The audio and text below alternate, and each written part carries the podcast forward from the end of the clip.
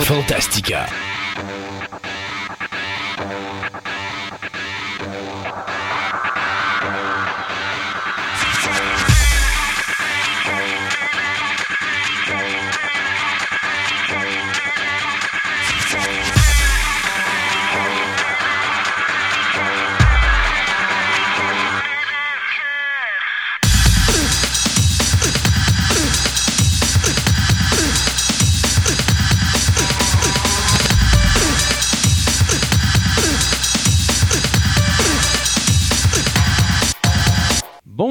Monde. Euh, Sébastien, de retour à une émission normale de Oui, après notre Fantastica. spécial. Ouais, après notre petite dérape de 4h45 minutes, on revient à une normalité d'à peu près 3 heures. À peu près. Oh, donc là, les gens sont comme « phew ». Parce qu'elle était quelqu'un la dernière. Oui, elle était quelqu'un. Bonjour tout le monde. Euh, mon nom est Christophe Lassens, bien sûr en compagnie de Sébastien Côté. Allô? Alors, euh, nous allons bien sûr cette semaine encore là vous parler de plusieurs sujets intéressants. Donc, euh, astronomie. Oui. François vient nous voir pour sa deuxième chronique. De quoi qu'on parle aujourd'hui en astronomie? On va se consacrer un petit peu à c'est quoi les spécialisations en astronomie, puis on va parler un peu de son club d'astronomie, comment ils l'ont fondé, même. Puis je trouvais ça bien intéressant. Puis en même temps, là, ça me permettait de, de parler un peu de son club. C'est bon. Et euh, vous allez remarquer aussi il y a un petit peu de, de, de bruit de fond au niveau du, euh, de- du son. Euh, c'est normal parce que faut le dire que François est à Montréal. Ouais. Donc, ça se fait longue distance via Via Skype, cette fois-là. c'est Donc là, ça, non, le son a beaucoup été amélioré par rapport à avant. Euh, J'ai trouvé un autre moyen. Donc, on peut arranger les deux voix séparément. Donc, ça devrait beaucoup améliorer la qualité par C'est rapport à la bon. dernière. C'est sûr que c'est moins pire que la première, mais euh, c'est sûr que les gens vont voir Ah mon Dieu, il y a quelque chose de bizarre dans le son. C'est normal, c'est ça, vous n'êtes pas en studio, donc c'est tout à fait normal. Mais c'est quand même le fun. En deux semaines, on, on montre que Fantastica devient de plus en plus élargi au niveau technologique. Ben oui. Un, on fait euh, notre émission, la dernière, qui était live au niveau de nos enregistrements d'un centre commercial. D'ailleurs, j'étais vraiment satisfait du son. La qualité du son était vraiment bonne. c'est vraiment bon. Il y a juste une fois ou deux, on entend Monsieur Untel, vous avez oublié les lumières de votre char. Et là- non, mais c'est ça qui faisait le charme. C'était drôle. D'ailleurs, c'était drôle parce que je me rappelle, Yann, à un moment donné, qui cachait le micro. Puis je disais à Yann, voyons, Yann, c'est normal, c'est correct, c'est live, c'est- le but de la chose. Mais euh, ça, c'est des choses qu'on va vous revenir plus tard. Il y a d'autres enregistrements qui vont se Oui. faire live à plusieurs endroits.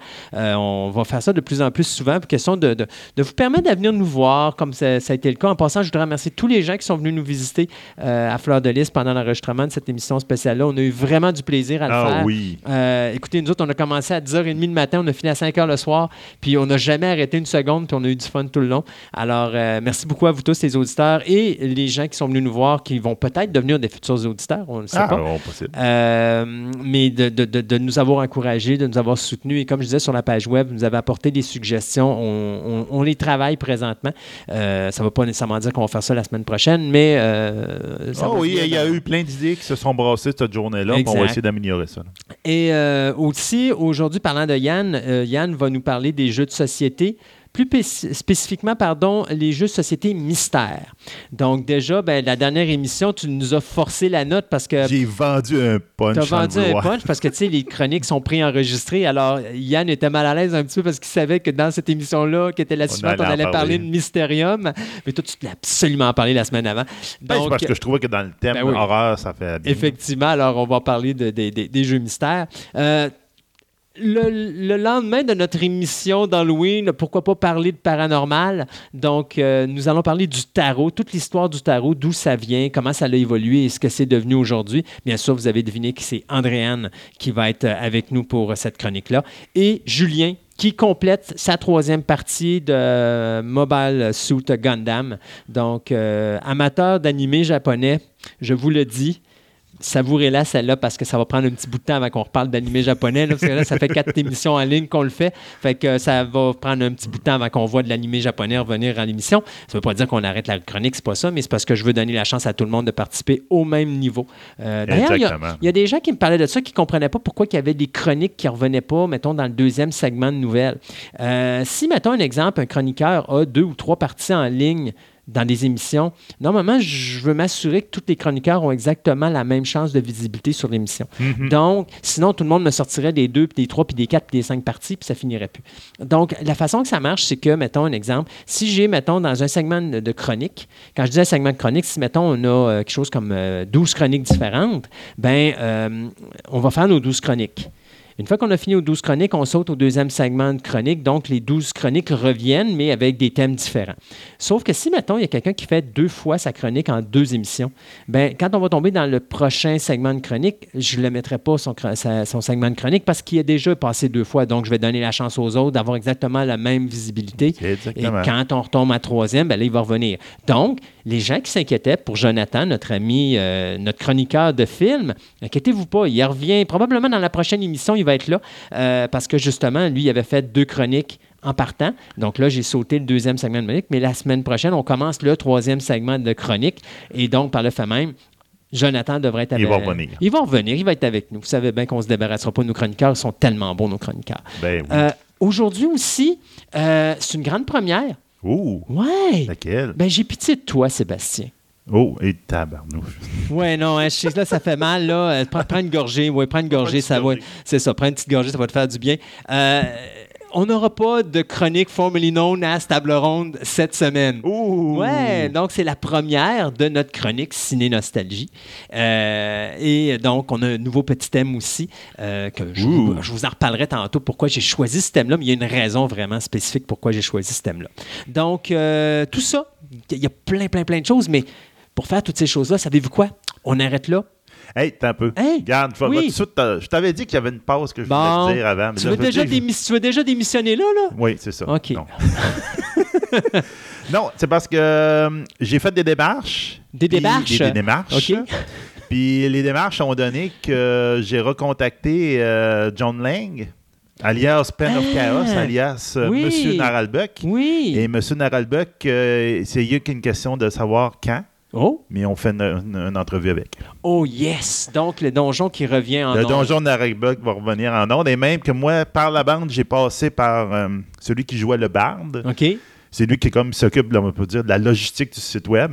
Puis il m'a dit, Edgar, si tu veux avoir d'autres membres du groupe, là, je suis sûr qu'on peut se trouver de la place. J'espère. Non, hey, c'est vraiment génial. Ça, c'est une belle nouvelle. Moi, Merci de juste pas tous les avoir au micro en même temps. C'est On va impossible. commencer avec John. Oui, non, c'est ça. Je pense que ça va être mieux parce que sinon, tu as rendu compte que malgré que. Est-ce que ça peut se faire sur Skype d'avoir toute la gang? Oui. Oh non, mais- c'est une très mauvaise Non, idée c'est ça. d'expérience. Donc, on va avoir Donjon de Naralbeck. À un c'est juste faut se trouver un temps pour que, comme il dit, le jour et la nuit se fit à, Ouais. à travers d'un bord à l'autre de l'océan. C'est ça. Vous avez, d'après moi, vous avez un 12 heures dans une journée pour À peu combler près, ça va ça. se faire une fin de semaine, c'est sûr. Puis ça va être, moi, je vais être le matin, puis lui va être le soir, quelque chose de même. Ouais, là. ouais, ouais. Mais On va non, c'est pas ça. 12 heures de différence en passant, c'est 6 heures. C'est 6 heures. Non, non, mais, euh, même il y a ouais, des périodes de l'année que c'est 5 heures. C'est ça. Mais donc, ça veut dire que si c'était le matin, lui va être dans l'après-midi Euh, ou c'est vice-versa. ça, à peu près. Donc, donc faut s'arranger avec ça. Quelle belle nouvelle. Ah non, mais écoute, ces gens-là font partie des 20 ans d'histoire de Fantastica euh, qu'on parlait la semaine dernière, où est-ce qu'on a eu, euh, quoi, on les a eu deux fois en ondes. D'ailleurs, vous les avez euh, dans les archives, ils sont, Oui, ils sont ils sont là. même identifiés, très bien identifiés ça. complètement de les autres. Et euh, si vous voulez vraiment écouter du chaos, c'est le chaos le plus complet. C'est, j'ai jamais, j'ai pas perdu le contrôle. Je l'ai tout simplement jamais eu. En Ah non, avec eux autres, non. Mais hey, c'est vraiment une super de bonne nouvelle, donc on a hâte d'écouter ça. Mais là, on arrête et on s'en va tout de suite pour le premier segment des nouvelles.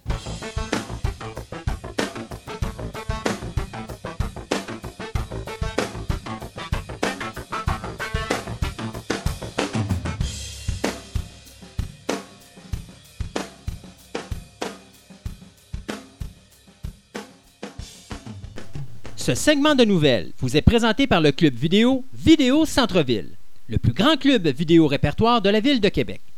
Films d'auteur, cinéma commercial ou télésérie, plus de 30 000 films à votre portée au 230 Marie de l'Incarnation à Québec ou rendez-vous sur leur site web à vidéocentreville.com.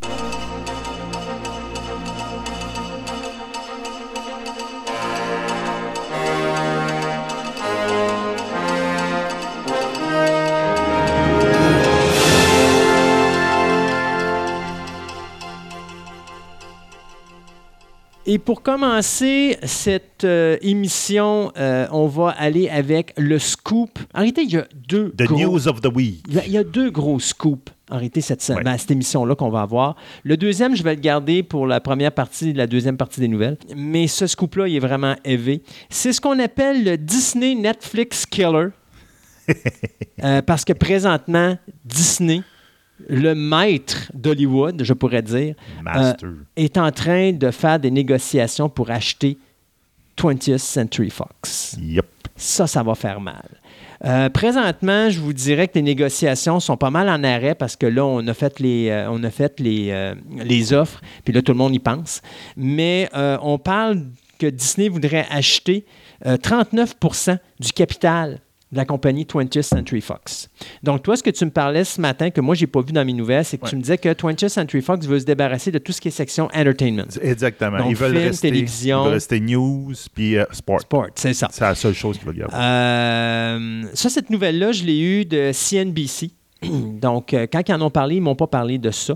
Euh, eux autres, ce qu'ils disaient, c'est que l'offre présentement de Disney pour acheter 20th Century Fox est de 20 à 30 millions de dollars.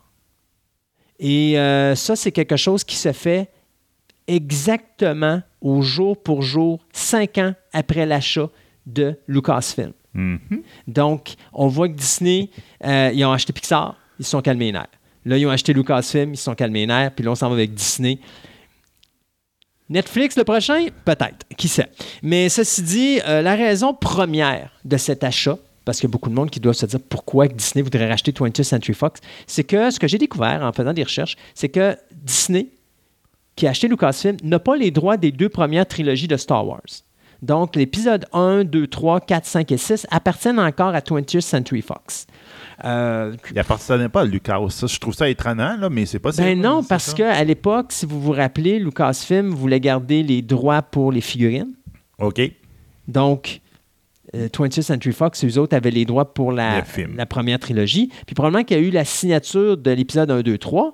Euh, probablement que Disney n'était pas dans, les, dans, dans- dans le champ de vision à ce moment-là. Donc, Lucas a dû dire ben écoutez, euh, je vais refaire Star Wars, mais euh, en- dans la signature, 20th Century Fox. on Garde des films, puis moi, je vais garder la marchandise. on garde, on garde, on garde les droits quand même sur l'épisode 1, 2 et 3 parce qu'on doit financer probablement euh, presque à l'entière- entièrement le budget de- du film. Ben oui. Ceci dit, il n'y a pas juste Star Wars, il y a aussi Fantastic Four. Ben oui. Parce qu'il faut se rappeler que Disney, ils ont, pris, ils ont acquis également euh, Marvel Entertainment, donc Mhm. la section cinématographique de Marvel. Donc, ils veulent avoir, mettre la main sur Fantastic Four. Mais 20th Century Fox a également les droits sur les X-Men. Oui. Donc, tout ce qui est mutant, Deadpool, Wolverine et The X-Men appartiennent À Fox. à Fox. Donc, quand Disney met là, Disney ramasse également ça, donc complète son univers et, Ramène dans l'univers de Marvel les Fantastic Four et les X-Men. et les X-Men et Wolverine et Deadpool. majeur, là. Et là, bien sûr, tout de suite, que si ça se fait, qu'est-ce que les gens ont tout de suite l'idée de faire? C'est bien sûr le projet Euh, Avengers versus X-Men. On parle déjà de ce projet-là tout de suite. On se dit, c'est la plus belle chose qui pourrait arriver du côté, euh, de Marvel si effectivement on était capable de remettre la main là-dessus. Ben, juste de ramener les Fantastic Four dans l'univers des, euh, des Avengers et compagnie, là, Mhm. regarde, tu- ils commencent et ils finissent leur histoire là, dans, Ouais. dans les prochaines années avec Ouais. euh, Thanos, puis, enfin, puis là, tu recommences après, puis tu dis, ouh, les Fantastic Four apparaissent. Exact. Hey, Puis t'as, t'as les. X-Men qui s'en, qui s'en viennent là. Ouais. Mais il y a une autre chose aussi qui est important, qui est présentement la seule chose qui fait que 20th Century Fox ne s'écrasera pas à un moment donné ou à un autre. Parce qu'on s'entend qu'en quand ils ont perdu Star Wars, ils ont perdu Indiana Jones. Euh, 20th Century Fox a perdu euh, son momentum, a perdu la seule chose qui leur permettait d'aller chercher des gros box-office au cinéma. Mhm. Pas tout à fait vrai. Parce qu'il reste Avatar. Avatar, qui est fait par James Cameron, appartient à 20th Century Fox. Donc, si Disney met la main là-dessus, ils mettent la main- également sur les projets de Avatar de avec James le Cameron. parc d'attractions qui est d'ouvrir à Disney. Et voilà. là, ils viennent de compléter la boucle. On a tout, là. Alors, Oh. ça, c'est une grosse affaire. La peur présentement à Hollywood est la suivante, c'est que présentement, euh, si cet achat se ferait, on se retrouverait seulement avec trois grosses entreprises à Hollywood. Donc, Disney, Warner Brothers et Universal. Universal et deviendrait le, le, le pilion faible d'Hollywood parce que Universal, à part les Fast and Furious puis une couple d'autres titres, euh, c'est sûr qu'ils ont plus de momentum puis ils ont plus de tonus que 20th Century Fox parce qu'ils ont quand même euh, des franchises qui fonctionnent très fort présentement. Mais euh, oubliez ça, le 20th Century Ils font pas des gros box-office. ils font pas. Ben, tu sais, ils, ils peuvent compétitionner pendant une année ou deux, mais ça leur prend un titre comme Fast and Furious qui sort, puis ils peuvent pas faire un Fast and Furious à tous les ans. Non, non. Donc, présentement, vous allez remarquer au box-office, c'est principalement Warner Brothers et, euh, Disney qui se retrouvent en tête de liste. Parce que euh, Warner Brothers a tous les films de DC Comics, mais a racheté quand même euh, Orion, New Line, euh, puis une couple d'autres petites compagnies. Alors que. Ils ont Harry Potter qui, qui, qui est une Ben, ben, ouais, c'est vrai, ben, les Fantastic, Fantastic Beasts and Where to Find Them. C'est ça, là. Qui devient comme la. Bon, il y a ça, effectivement, qui, appartient à, à- à Warner. Mais, tu sais, Warner est le gros compétiteur présentement Oui. de Disney. Et si Disney met la main sur 20th Century Fox, la crainte à Hollywood, c'est le monopole. Et on s'en va vers ça tranquillement, pas vite, là, à une guerre de, de, clochers. Parce que si Disney achète 20th Century Fox, moi, je vous dis, Warner Brothers ne resteront pas inactifs et ça ne me surprendrait pas qu'à un moment donné, on entende parler que Warner voudrait racheter Universal. Ben oui.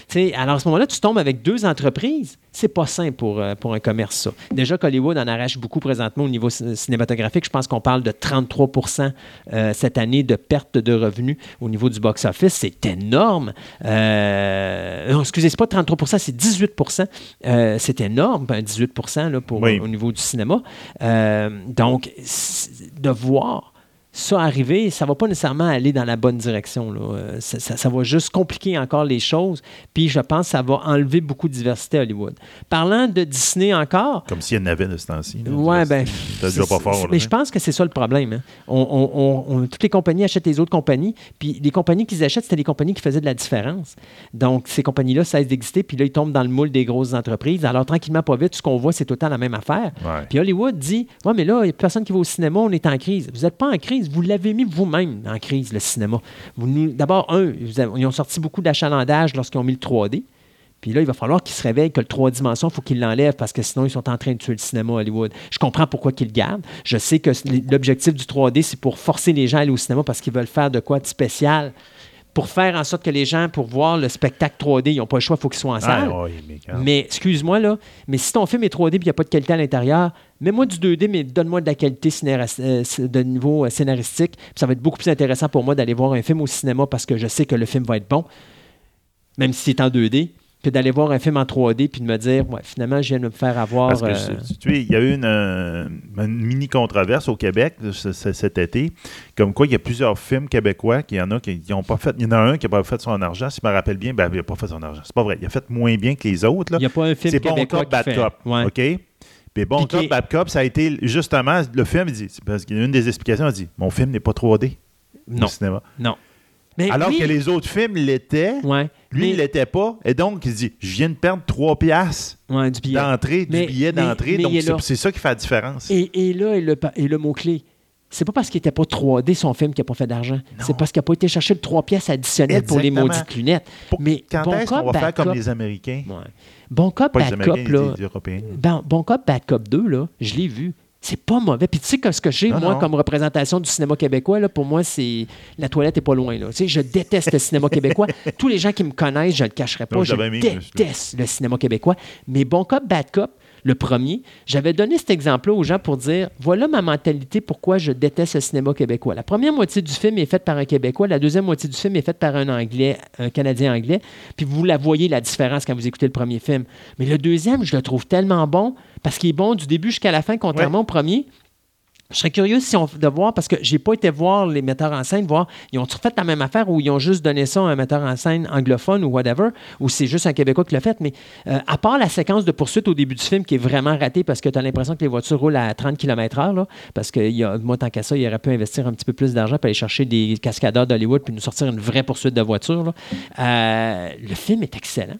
Puis, euh, c'est rare que je dise ça d'un film québécois, mais Bon Cop, Bad Cop 2 était bon. Alors, de savoir qu'il n'a pas fait. Mais il n'y a pas un film au Québec qui fait son argent. La Grande Séduction est la seule exception, comme telle, parce qu'il a été fait avec un moule américain. Ben, pas américain. Ben, américanisé. Il a été fait avec un moule universel, on va dire. Où est-ce que tu peux le passer au Québec, tu peux le passer en Ontario, tu peux le passer en Europe, tu peux le passer aux États-Unis. Puis ça marche. D'ailleurs, c'est probablement le film québécois qui a eu le plus de remakes, qui a été refait au Canada anglais, il a été fait aux États-Unis, il a été fait en Angleterre. Puis je pense que les Russes en ont sorti une version également. Tu sais, parce que le sujet était bon. Puis le En film, Sibérie. oui, en Sibérie. Mais le film a été co- raconté comme un conte de fées. Puis c'était l'idée de, de- de la grande séduction qui fait que ça ça m'a séduit justement parce que le film a été fait d'une façon universelle. Comme le cinéma français, à un moment donné, il a fallu qu'il s'ajuste. Le cinéma français, ça n'allait nulle part dans les années Ouais. 70 et 80. Soudainement, à un moment donné, on s'est rendu compte que Luc Besson, Jean-Jacques Hano, puis euh, toute la clique de ces réalisateurs francophones s'en allaient ailleurs, sauf en France, faire des films, puis ils faisaient de l'argent. À un moment donné, les Français ont dit écoutez, les boys, qu'est-ce que vous voulez? On veut ça. Bon, ben, on va vous le donner. Puis ils ont fermé leur boîte. Puis regarde, le cinéma français fait partie d'une des puissances cinématographiques au monde présentement. là. Oui, oui, là, ils, sont- ils ont remonté. Mais Là. les Français, ils sont allumés. Au Ouais, Québec, ça. on n'allume pas. On est encore parti dans nos petits bobos personnels. On parle de ci, puis on parle de ça, mais ça n'intéresse pas les autres personnes euh, à travers le monde. là. Ils veulent juste voir des bons films. Ce serait temps là, d'oublier toutes ces facettes de racisme, puis de ci, puis de ça, comme il y a dans justement Bon Cop, Bad Cop, qu'à un moment donné. Ça, c'est peut-être ce qui m'a déplu le plus dans ce film-là. Un moment donné, c'est trop poussé. là. C'est là les Américains qui traitent les Québécois, les, Ca- les Canadiens et les Québécois comme des merdes, puis les Québécois qui sont traités comme des merdes par les Canadiens. Ça marche pas de même vraiment dans la vraie vie. Il y a encore une vieille mentalité qu'on- qu'il faut qu'on casse quelque part parce que c'est pas vrai que euh, le monde se, se- comme ça. là. J'en connais beaucoup des Canadiens anglais, là, puis ils sont vraiment des chics personnes. C'est sûr que quand vous les écœurez avec la langue, puis les ci, puis les ça, à un moment Ben donné, oui. ils vont s'en virer de bord. Mais ça m'a donné, c'est mutuel. là. Moi, j'ai vécu deux ans en, en- en Ontario où est-ce qu'à un moment donné, j'ai des gens qui m'ont appris à parler l'anglais. Puis j'arrivais à des places, là, puis tu parlais en, en français, anglais, là, ou anglais-français. Mais tu voyais, ils voyaient que tu faisais un effort, ils t'aidaient à trouver tes mots, puis ils étaient contents de le faire. Mais si tu les écœures, ils se forceront pas. Puis ça, c'est partout. C'est autant vous autres face à un anglophone qu'un anglophone face à un Mhm. francophone. Fait que, tu sais, ces guerres-là, là, je pense qu'à un moment donné, il va falloir qu'on mette ça de côté puis qu'on commence à se dire, OK, là, on veut que notre cinéma il soit international. Faisons donc du cinéma international. Tu sais, on a perdu Villeneuve. là. Il y a une raison pourquoi on a perdu Villeneuve. là. Il y a une raison pourquoi Villeneuve est rendu à Hollywood puis qu'il fait des grands films puis qu'il fait du cash. Parce que le Québec, il donne pas ce qu'il veut. C'est ça. Donnez-y ce qu'il veut, vous allez voir, il va revenir, puis il va faire des gros films pour nous autres, puis il va faire du cash avec nous autres. Mais là, non, Villeneuve est aux États-Unis, il ne reviendra plus au Québec. Oubliez ça. C'est- c'est- c'est- Il va falloir à un moment donné que le Québec se réveille à ce niveau-là. Ceci C'est ça. dit, Quand je veux dire, Oui. faites comme l'Europe, c'est que l'Europe, il compte par siège au cinéma. OK, sais, il compte à par entrée au cinéma. Une personne rentre au cinéma, donc nous avons eu tant d'entrées. ouais, En Amérique, on calcule qu'il y a eu tant d'argent qui est rentré. ouais, Ben ouais, mais combien que tu l'as payé ton billet? ouais. Tu sais, ça veut rien dire. Là. Dis, ah, on a monté, on a eu plus d'entrées au cinéma. C'est parce que non, non, c'est pas ça. là. C'est parce que on tu a as, monté, un- t'as- t'as monté ton billet d'une pièce. C'est sûr que ça vient de monter. Là. ou C'est encore, c'est quand tu disais, là, on a battu un record d'achalandage pour l'ouverture. Oui, mais c'est parce que ton premier week-end, avant, il était parti du vendredi. Après ça, vous l'avez avancé au jeudi. Après ça, vous l'avez avancé oui. au mercredi. Puis là, ça. aujourd'hui, les avant-premières sont rendues les mardis. Fait que le film sort le mardi pour faire mercredi, jeudi, vendredi, samedi. C'est sûr qu'il bat le film qui sortait du jeudi au. C'est ça. Tu sais, à un moment donné, il y, a des, des C'est artificiel. C'est artificiel. C'est juste pour essayer de donner un momentum en disant Hey, écoute, on a fait un film, il a fait, c'est un record de sortie. Euh, excuse-moi, c'est parce que ton film, là, au lieu d'avoir trois jours, il y en a cinq. C'est pas un record, c'est juste qu'il y a deux jours additionnels. C'est ça. Mais si je prends, tes, je prends tes, tes deux jours puis je les fais sauter, là, puis que je le mets sur trois jours, tu fais moins d'argent que. Tu sais, plus bel exemple, James Bond.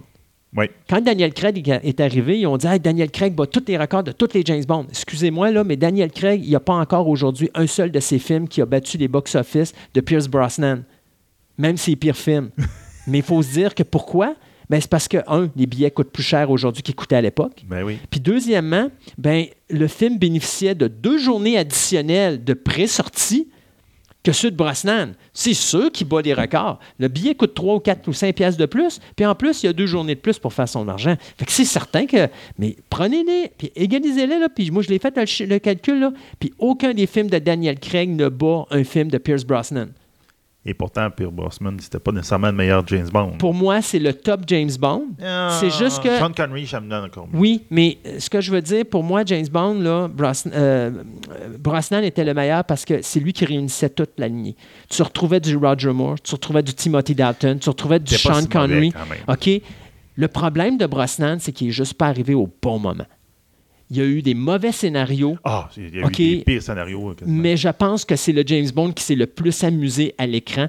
Écoute, je vais encore me rappeler, je pense que c'est de euh, Tomorrow Never Dies, euh, je pense, en tout cas, c'est... à un moment donné, il, il- il- il est assis sur la banquette arrière de son char, puis Ouais, il conduit sa sel, voiture avec sel, là. sa télécommande, puis à un moment donné, il se met à rire dans, dans la voiture en arrière avec son... Bon, tu sais, il y avait du fun, Brosnan, à jouer James Bond, puis tu avais du fun à la regarder. C'était vraiment rigolo, mais il n'y avait juste pas les bons scénarios. Euh, J'aurais aimé avoir un Brosnan avec l'époque de Timothy Dalton ou l'époque de Roger Moore, des affaires comme The Spy Who Loved Me ou Moonraker ou For Your Eyes Only euh, ou To Live and Let euh, pas To Live and Let Die, mais je veux dire euh, celui License to Kill, euh, qui aurait été excellent aussi avec Brosnan. celui qui fait Alex Leiter au début, là, qui euh, c'est- euh, voyons, euh, License to Kill. License to Kill. Ça, je trouve tout le temps que c'est un des meilleurs scénarios qu'il y a eu pendant longtemps. de Mais- parce que ja- jamais le, le côté personnel Oui. là-dedans. C'était comme tu le sors totalement de son carcan habituel, Mm. puis tu le lâches. Tu sais, tu le lâches lousse. Là, c'est grand. c'était- J'avais trouvé ça intéressant. Tellement dommage. fait, Puis Sais-tu wow. quoi que je me rends compte qu'on fait 15 minutes qu'on parle, puis sacrément, on n'a pas fait une nouvelle encore. Euh, mais ça, pour en revenir là-dessus, rapidement, je clôt là-dessus. Euh, Timothy Dalton, pour ceux qui ne l'aiment pas en James Bond, là, c'est parce que quand il a fait le scénario, quand ils ont écrit le scénario de. euh, c'était, c'était Day- Living Daylights, euh, il était écrit pour J- Roger Moore. Et Roger Moore, c'est un comédien comique. Donc, c'était James Bond comique. Et Timothy Dalton ne fait pas d'humour. Quand Ouais. ils ont fait License to Kill, c'était écrit pour Timothy Dalton. Et c'est pour ça que pour moi, License to Kill est un des top James Bond parce que c'est écrit pour le gars qui faisait James Bond. Et le film est excellent. Euh, mais en tout cas, on va passer à autre chose. Pour compléter ma nouvelle qui vient de durer parlait presque Disney, je pense. 17 minutes pour dire que finalement, Disney, au niveau streaming, va créer, euh, annoncer la chose suivante. D'abord, une première série avec de véritables acteurs pour Star Wars. Il y aura également une nouvelle série avec des personnages réels de Marvel Comics. Une série d'animation de Monster Incorporated va être faite et une nouvelle facette de l'univers High School Musical. Ça, vous me pardonnerez, je connais pas ça, mais ça, c'est des affaires de Disney. Donc, ça, c'est des affaires qui s'en vont également pour la plateforme streaming de Disney qui va être lancée en 2019. Donc, Disney, Fox, ouf, j'ai hâte de voir où est-ce qu'on s'en Hey, va il va falloir que je t'en rajoute une. Coudonc, donc. tu en as oublié une. Qu'est-ce que j'ai oublié encore? Euh, qui vont sortir une autre trilogie de films. De Star Wars, non, ben, je voulais qu'on parle de tout ça plus tard, mais si tu Ben là, regarde, on parle de. Disney. Ben, on parle de. Disney. Regarde, donc, en fin de compte, on va, on va finir notre segment de nouvelles avec Disney. Et ça ressemble à ça. on l'a commencé avec Disney, on va finir avec. Disney. En fin de compte, ils vont lancer, une nouvelle trilogie de films. Ils ont annoncé ça. De Star Wars. De Star Wars. Oui. Euh, ça va être la même personne, en fin de compte, qui fait le présent film. Qui fait, The Last euh, c'est ça, The Qui- Last Jedi, qui va faire une nouvelle trilogie qui, va se passer dans un, une autre partie de la galaxie, Far Far Away, qui n'aura pas rapport pas en tout avec Aux Skywalkers. aux Skywalkers. Donc, ils vont vraiment comme exploiter un- une section de l'univers qu'ils n'ont pas de- découvert. Très bonne affaire, très bonne Moi, idée. je me trouve que c'est une bonne idée, Oui. puis ça peut être intéressant. Là. Comme on part sur un- quelque chose de neuf, là, puis go, go. Il restera à voir maintenant, par exemple, The Last Jedi. Il d'ailleurs est vraiment drôle, parce que le film en anglais s'appelle The Last Jedi, Ouais. mais je sais pas si tu as vu le titre en, en français. Non? Ils appellent ça Les Derniers Jedi. Je sais pas où ils ont vu un S dans The Last Jedi, là, mais c'est parce que The Last Jedi, c'est... c'est- c'est- Ouais, c'est ça. The Last Jedi, c'est Luke Skywalker.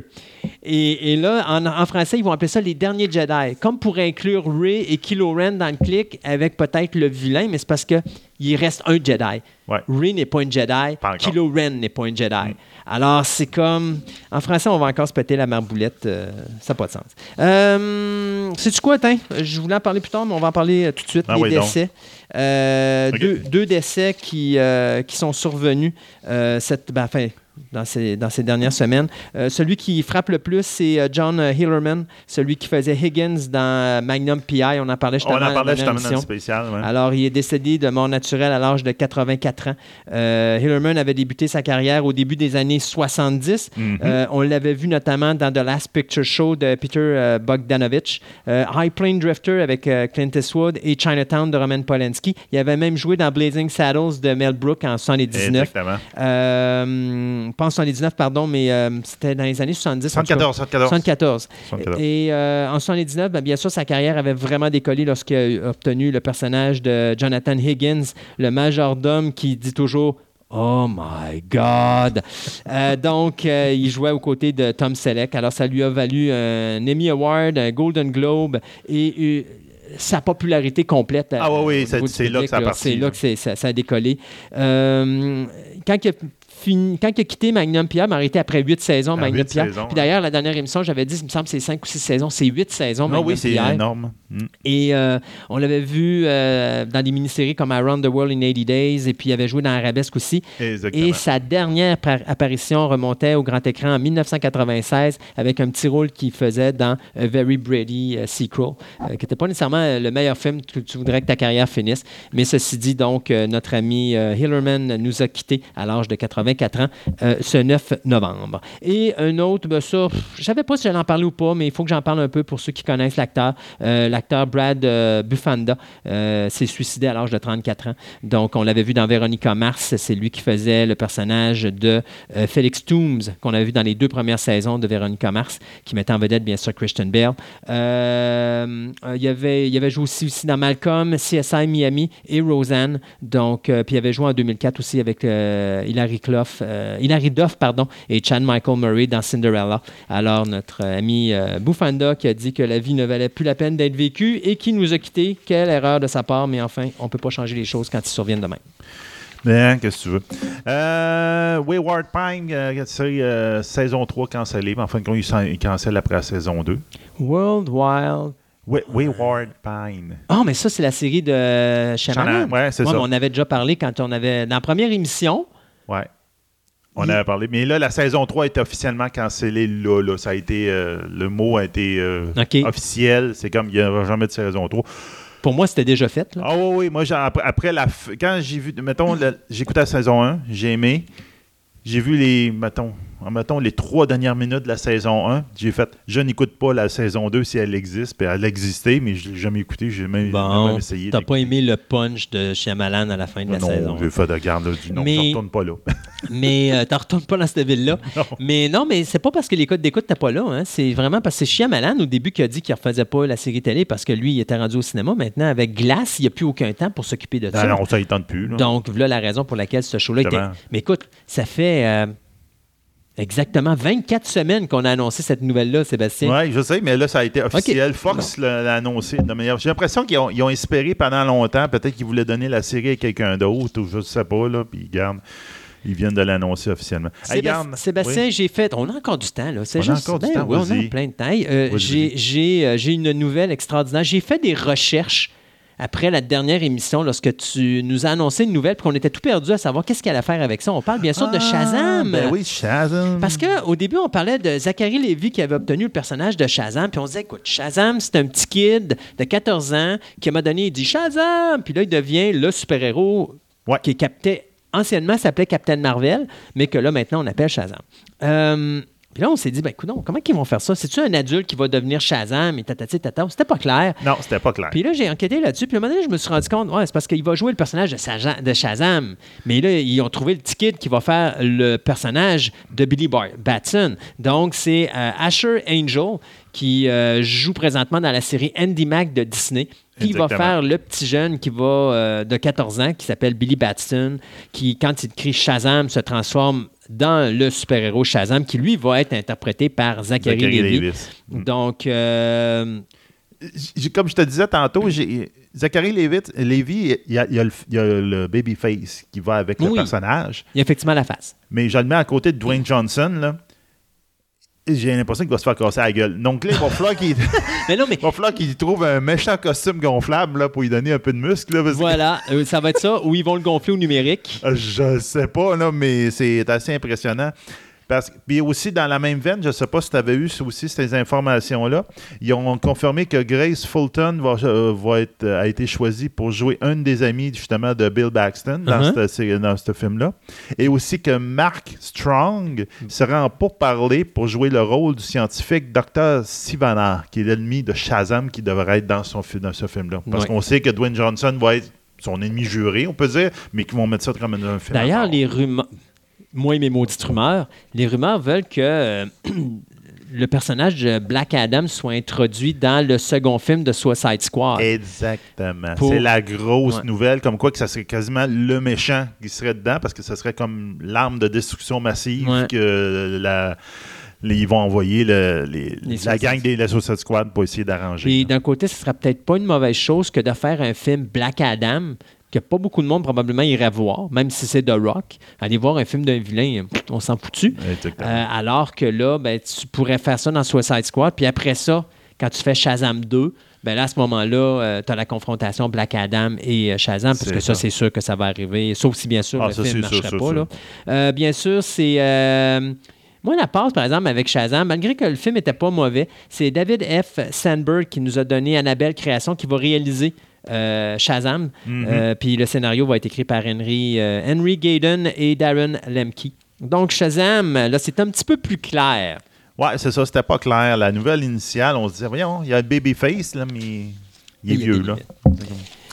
Euh, regarde, ouais, on- Une petite dernière pour une petite finir. dernière. On va partir une rumeur. Ah, toi, pis tes maudites rumeurs. Donc, c'est ça que même j'ai même marqué sur ma feuille. Je sais pas trop quoi faire avec cette nouvelle rumeur. Parle-en donc pas, ça va régler le problème. En fin de compte, c'est Amazon serait présentement en discussion très sérieuse avec Warner Bros. Television ainsi que l'héritage de Tolkien pour adapter l'univers de Love the Ring au petit écran. Boring. Ben, en tout cas, Non, mais on vient de voir la trilogie au cinéma. On s'en fout. On vient de voir Le Hobbit, on vient de voir Lord of the Ring. C'est quoi qu'ils veulent faire, là? c'est ça, j'ai marqué mon autre phrase après. A-t-on vraiment besoin d'un remake? Non! C'est comme- Tant qu'à ceux qui font Dune, Dune comme du monde, on l'a jamais vu, du début jusqu'à la fin. Là. Pas genre partir encore avec le segment du premier roman. Là. Vraiment partir de, du début, puis de monter, puis de faire une mini-série avec ça. De... Ça, ça serait bien plus crédible, bien plus fun à regarder que d'écouter encore Lord of the Rings, qu'on a déjà vu de toute manière. Qu'on a déjà vu, qui a été, malgré toutes les critiques des fans finis des livres, là, que ça a quand même été une très bonne adaptation. Excellent. Là. Puis en plus, le fait que, regarde, ça fait quoi, quatre mois, trois mois?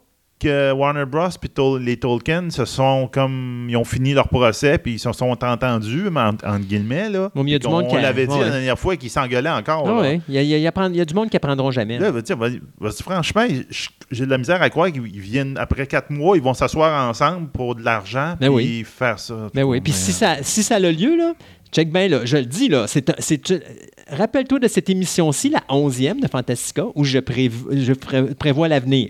On va faire un show, puis à la fin de la première saison, checkez bien ça, entre la première et la deuxième saison, on va se retrouver en cours parce que Warner Brothers n'a pas donné tous les montants d'argent à Ben la oui. Fondation Tolkien. C'est sûr que ça va se C'est passer. sûr. Ça fait juste deux fois que ça arrive, pourquoi pas une troisième? Donc, la grosse affaire là-dedans, c'était le fait que c'est Amazon qui embarquait dans, dans le deal, puis qu'en fin de compte, ça serait quand même assez important comme une négociation parce que le CEO d'Amazon serait à la table de négociation avec les Tolkien et Warner Bros. parce qu'il veut que cette affaire-là, ça marche. Parce qu'en fin de compte, ils veulent rentrer dans Game of Thrones, on s'entend, là? Ils veulent compétitionner Game of Thrones. de toute façon, il n'y a pas besoin de compétitionner. Game of Thrones Puis ça serait prochaine. donc euh, distribué à ce moment-là sur Amazon Prime, donc le service online. Toi pis tes maudits rumeurs.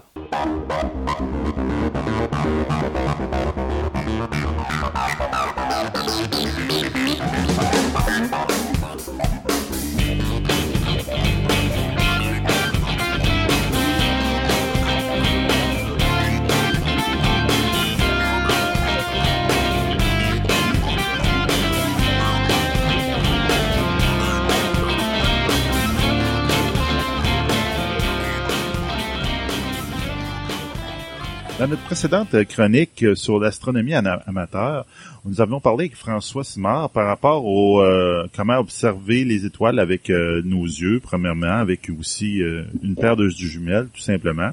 On avait même abordé un peu euh, comment l'observation de, de certaines planètes, Mercure, Vénus. Mais ça, c'est- vraiment un sujet trop vaste. On va le garder pour un petit peu plus tard pour euh, une autre chronique. Mais à l'attendant, on va retourner avec François, puis on va parler un peu. Ben, en premier, on va, je, je me suis rappelé que on n'avait pas parlé beaucoup de François, donc euh, on va regarder- on va parler un peu de son club. Donc, euh, salut François. Oui, salut Sébastien. Ouais. Salut, salut. Euh, donc, en fin de compte, votre club d'astronomie, c'est le club du bois de la belle rivière de Mirabel. Oui, c'est ça. C'est le parc où est-ce qu'on est, là. C'est, il s'appelle le, bois de Belle-Rivière et c'est situé à Mirabel, d'où le nom. D'où le nom. Donc, tu m'as, tu m'as dit tantôt, là, on en parlait en, hors honte, que ça avait commencé un peu étrangement, le club comme tel. Pas de Ouais, manière ben, habituelle. C'est ça. C'est vraiment pas habituel. Dans le fond, c'est que euh, ce qu'on pourrait s'attendre d'un club d'astronomie, c'est que on commence avec quelques membres, euh, on, se rencontre, tout ça, et là, il y a des gens qui se rajoutent. Le club grossit et tranquillement, pas vite, mais on commence à avoir des projets, dont un gros projet de faire un observatoire avec un, gros télescope, tout ça, bref, euh, trouver de l'argent euh, pour réussir à, faire un, projet d'envergure. Et ben, ça prend, faut avoir, je dirais, les reins solides à quelque part. Les gros projets, ça demande beaucoup euh, d'investissement de temps de la part des bénévoles. Fait que ça prend un, noyau de bénévoles euh, qui est là, qui va venir, euh, qui va donner du temps. Puis habituellement, ça prend un club qui est, qui est rodé, qui, a roulé sa bosse pour réussir à faire des, projets de ce genre-là. Et nous, le club, mais finalement, ce qui est arrivé, c'est un peu étrange, c'est que quand on a pensé à fonder le club, ben, on se disait euh, comme ça, ça serait le fun d'avoir un club, puis on pourrait avoir éventuellement un observatoire. Et quand on a approché le directeur du parc euh, du Bois de Rivière où on est, euh, lui, sous le coup, quand on a parlé du club, il était ouvert, mais bon, c'est pas quelque chose qui a semblé comme particulièrement captivé. Mais quand on a parlé du du projet d'observatoire, ça, ça semblait vraiment l'intéresser. Fait que, il dit, euh, bon, ben, il dit, les gars, quand est-ce qu'on fait ça?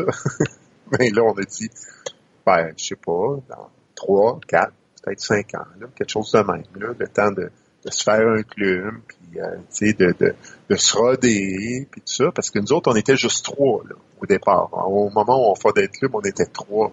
Fait que là, écoute, une histoire de projet d'observatoire, nous autres, on part de rien, là n'a pas de sous, on n'a pas rien, tu sais. Non, mais on s'entend, il n'y a pas personne qui avait construit un observatoire dans vous autres avant, non? Non, non, non, non, on part de rien, là. c'est vraiment, là. Fait que, tu sais, pour nous autres, euh, pour que ça soit réaliste, c'était, euh, nous autres, l'horizon, nous autres, plus réaliste, c'était comme genre 5 ans, bon, on a dit, bon, 3, 4, 5, quelque chose de même, tu sais. Fait que, et là, lui, de nous dire, il dit, non, non, il dit, moi, c'est l'année prochaine que je veux ça. Là. fait que là, nous autres, on a tous reculé sur notre chaise. on s'est regardé.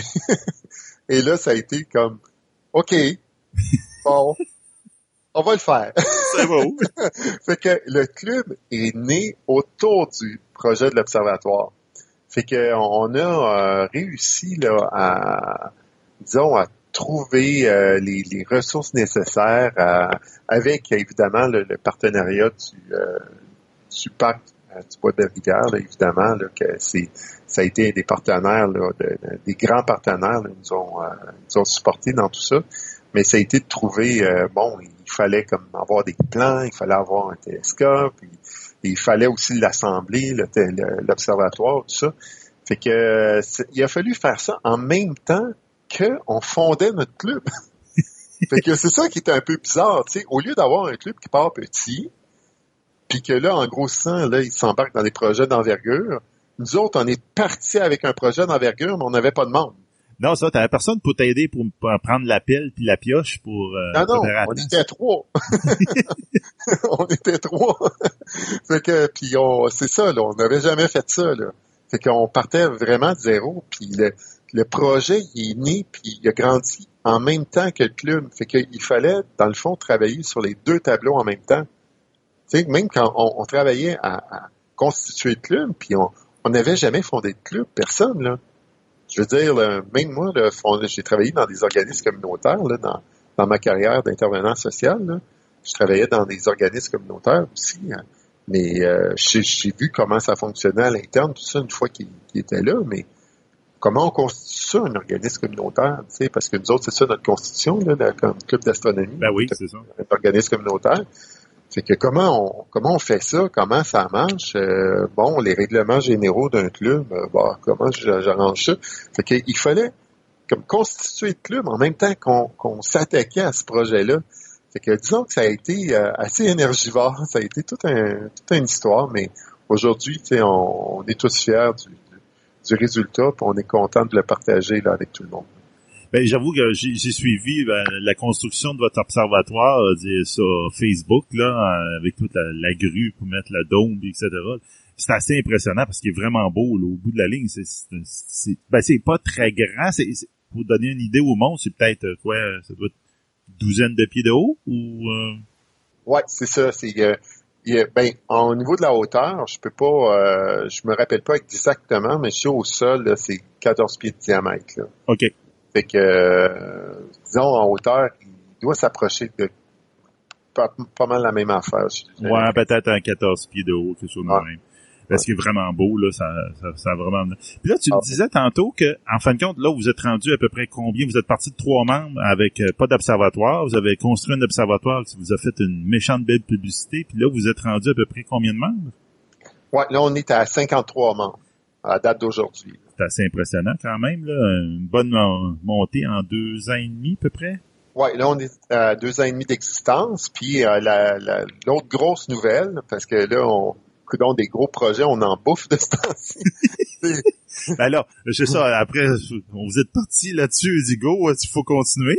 ah oui, il faut continuer, fait que c'est le, le président du club, à un moment donné, il revient d'un congrès, le congrès des astronomes amateurs du Québec.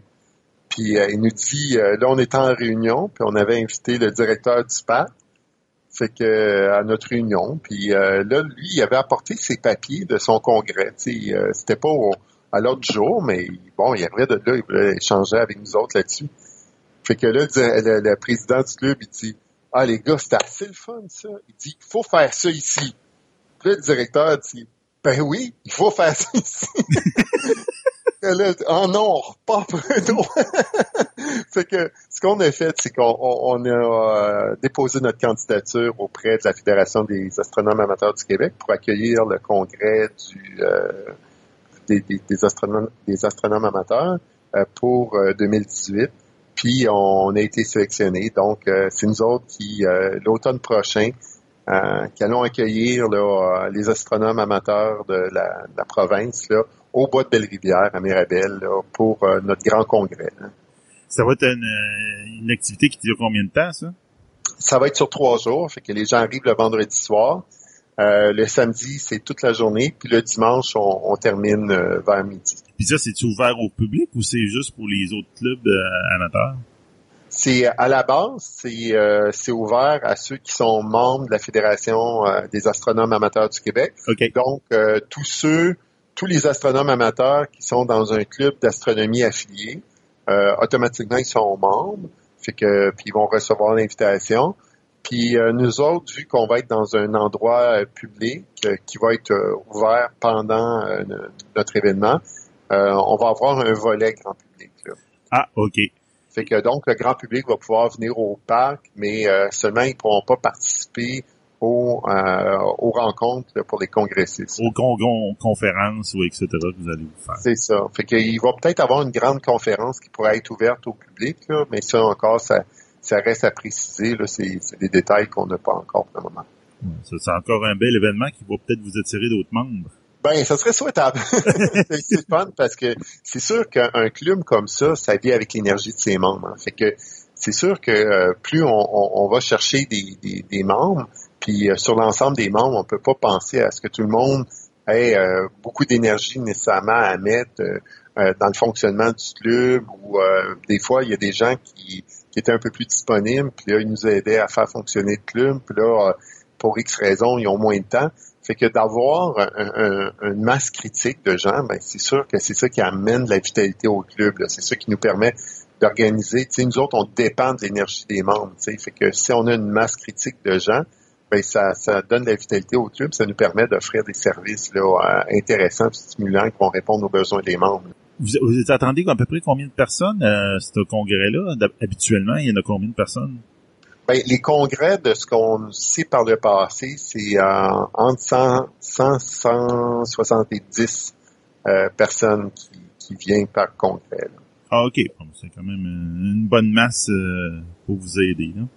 Oui, ben c'est ça. Puis nous autres, dans le fond, ce qu'on est bien content, c'est qu'en même temps, ben on va faire profiter de la, place à tout le monde. Puis, euh, comme on est nouveau, ben on va se faire connaître aussi de, nos autres collègues.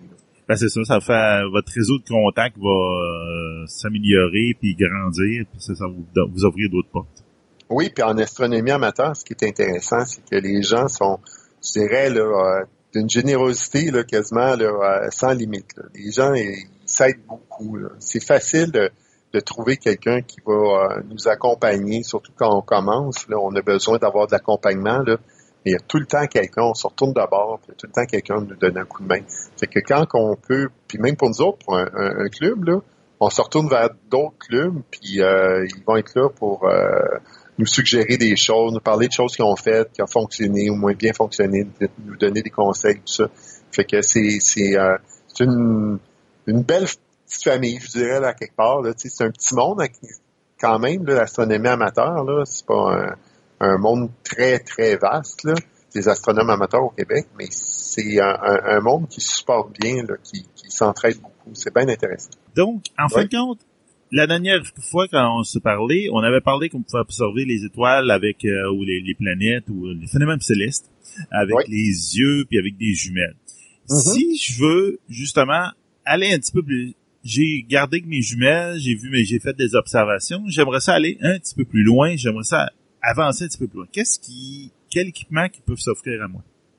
Oui, c'est ça. C'est euh, quand une fois qu'on a observé avec nos yeux puis les jumelles, c'est sûr que si on, veut aller chercher euh, d'autres détails, on veut voir des objets plus pâles, hein, parce que si on se rappelle dans la dernière chronique, c'est ça que je parlais, hein, que les objets qu'on cherche à observer, c'est moins des, euh, on cherche pas nécessairement les grossir, mais vraiment aller chercher de la lumière parce que ils sont très loin et euh, ils sont très pâles. Hein. Que ce qu'on va essayer de faire, c'est d'avoir des outils qui vont nous permettre de capter plus de lumière, puis la concentrer pour qu'on puisse voir cette lumière-là. Fait qu'on va chercher des, des, euh, outils, des instruments qui vont avoir un, un diamètre d'ouverture de assez grand pour ramasser toute cette lumière-là. Et le premier instrument qu'on prendrait euh, après les jumelles, tu sais, les jumelles, ils ont quand même, si on regarde l'extrémité d'une jumelle, on voit qu'il y a beaucoup de lumière qui rentre, les, les, bouts là, vers lesquels on pointe le, ciel, sont quand même euh, assez gros, hein, ils ont quand même un, calibre intéressant. Oui. Puis les jumelles astronomiques, on peut aller chercher même des, des lunettes spéciales, des jumelles spéciales pour l'astronomie, là aussi, là, qui vont euh, nous aider justement à aller chercher euh, des détails dans le ciel. Mais là, on peut changer de catégorie d'instrument et on peut aller vers une lunette. Bon, c'est souvent ce que les gens appellent la lunette astronomique, c'est souvent ce que les gens vont confondre, vont dire c'est un télescope. Mais en fait, c'est pas vraiment un télescope. La différence principale, c'est que la lunette fonctionne sur le même principe qu'une jumelle, c'est des lentilles. La lumière va passer à travers des lentilles pour se rendre à notre œil. Fait qu'elle va vraiment être en ligne droite. Là. Fait que là, l'image d'une lunette, là, à penser à, c'est comme un, pirate qui regarde avec euh, sa, petite lunette d'approche. Oui, c'est ça, ce qu'il y avait pliable dans sa poche. Là. Exactement. C'est le, c'est le même principe que ça. Fait que la lumière voyage en ligne droite, dans le fond. Là. elle rentre d'une extrémité, puis elle sort à l'autre jusqu'à notre œil. Et en passant dans le tube, elle va traverser des lentilles et c'est ces lentilles-là qui vont concentrer la lumière, puis qui vont nous permettre de voir des objets qui sont plus pâles. Fait que ça, des lunettes, ce qui est intéressant, c'est que euh, c'est très abordable. On peut trouver des lunettes, ben c'est sûr qu'il y a des lunettes euh, vraiment de, haute qualité là, qui, bon, pour lesquelles il faut mettre le prix. Mais euh, quand on commence, on peut trouver des très bonnes lunettes à, je sais pas, quelque chose comme ça, 50, 200 dollars. Fait que pour quelqu'un qui commence dans l'astronomie, d'ailleurs, nous autres, on a commencé, je dis nous autres, c'est ma fille et moi, quand on a commencé à, faire de l'astronomie, on avait commencé avec ça. C'est comme ça que je suis rentré dans le monde de l'astronomie. C'est avec une lunette que j'avais payée 150 euh, dollars. que et ça déjà en partant, puis la lunette euh, maintenant je la laisse euh, dans l'observatoire au bois de Belle-Rivière, puis j'assors quand les gens viennent, puis on observe aussi avec les lunettes, comme j'ai expliqué dans l'autre chronique, ben, il y a certains objets qui sont plus intéressant à observer avec soit nos yeux, soit les jumelles, soit lunettes, plutôt que des gros télescopes. T'es pas obligé de tomber tout de suite sur le gros équipement pour dire ah, ça, je vais avoir bien mieux, mais en fait, quand il y a certains objets euh, célestes qui entre l'entre-deux est plus intéressant. Ah oui, puis même si tu as accès au gros télescope, euh, je veux dire, moi, euh, à la dernière soirée d'observation qu'on a faite à l'observatoire, j'ai observé quasiment autant à l'extérieur de l'observatoire avec euh, le petit télescope qu'on a à l'extérieur et la lunette que en dedans avec le gros télescope parce que dépendamment de ce que tu observes, ça peut être plus intéressant d'aller vers euh, moins de grossissement. Par exemple, si on regarde la Lune, ben la Lune, là, dans le, gros télescope de 14 pouces qu'on a, ben euh, je veux dire, on voit des, morceaux de Lune. C'est le fun pour voir des détails. Mais seulement que si tu veux avoir une image d'ensemble, ça va être bien plus fun de regarder ça dans, euh, par exemple, notre lunette qui est installée à l'extérieur. Tu vas avoir la Lune dans, dans le même champ de vision, tu vas avoir toute la Lune plutôt que simplement une partie de la Lune. Fait que dépendamment des observations que tu veux faire, ou si je pense à quelque chose qui est le fun observer ce temps-ci, euh, en, milieu de soirée, là, ben plus vers, euh, là, je pense plus vers 10 heures, il y a un, petit amas d'étoiles, hein, c'est un, petit groupe d'étoiles dans le ciel euh, qui s'appelle les Pléiades. Puis ce qui est amusant, les Pléiades, c'est que tout le monde a déjà vu les Pléiades euh, sur une voiture. c'est le logo de la compagnie Subaru. oh! fait que le petit groupe d'étoiles, les Pléiades, c'est exactement d'ailleurs le nom en japonais de ce groupe d'étoiles-là, c'est Subaru. fait que, et ce petit groupe-là d'étoiles qu'on peut voir dans le ciel, euh, il prend un, il est déjà gros, on le voit à l'œil nu. On peut distinguer euh, les principales étoiles de cet amas-là à l'œil nu. Fait que c'est déjà assez gros et assez visible. Fait que ça sert à rien d'avoir un super gros télescope. On perd le feeling de l'amas. C'est tellement, on grossit tellement que là, les étoiles sont un peu euh, dans le champ de vision, un peu ici là. Tandis que quand on regarde dans une, petite lunette, par exemple, on va voir encore les étoiles près les unes les autres. Fait qu'on va avoir plus le, coup d'œil de l'amas. Fait que c'est plus agréable, c'est plus, c'est plus beau visuellement observer comme ça. Euh, les étoiles près les unes les autres que euh, aller dans beaucoup de grossissement puis de voir les étoiles plus étendues dans notre champ de vision. C'est comme regarder, mettons, un, tableau, puis le regarder après ça avec une loupe à côté. Ben, on s'entend ce qu'on voit sur la loupe est bien moins intéressant que le tableau dans son entier. Ah oui, la comparaison est très bonne. Puis c'est pour ça que même si on a accès à des, gros télescopes, il reste que aller observer avec des jumelles, des lunettes, et même avec nos yeux, on, on perd jamais ça. Là. Je veux dire, chaque, outil d'observation apporte euh, des, aspects intéressants et moins intéressants. C'est pour ça qu'il n'existe pas un outil parfait. Chacun apporte quelque chose. Puis selon ce qu'on veut faire, ben, on change d'outil. La plupart, plusieurs des, astronomes amateurs que je connais ont plusieurs outils d'observation. Moi-même, au départ, j'ai évidemment mes jumelles, mais j'ai euh, une lunette puis j'ai un télescope moi, j'en ai trois, puis euh, j'en connais plusieurs qui en ont plus que ça. Une lunette, ça marche avec le principe des lentilles. Un télescope, ça marche pas avec ça? Non. Là, on va aller dans la réflexion. On va aller avec un miroir. C'est pour ça, dans le, phénomène aussi de lumineux, de la lumière qui traverse les lentilles, ils appellent ça la réfraction.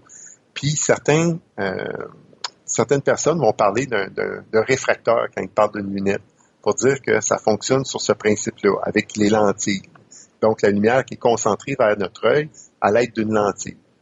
Et là, un télescope, on change de phénomène. Au lieu que la lumière traverse une lentille, la lumière va aller frapper un miroir qui va se situer dans le fond du télescope.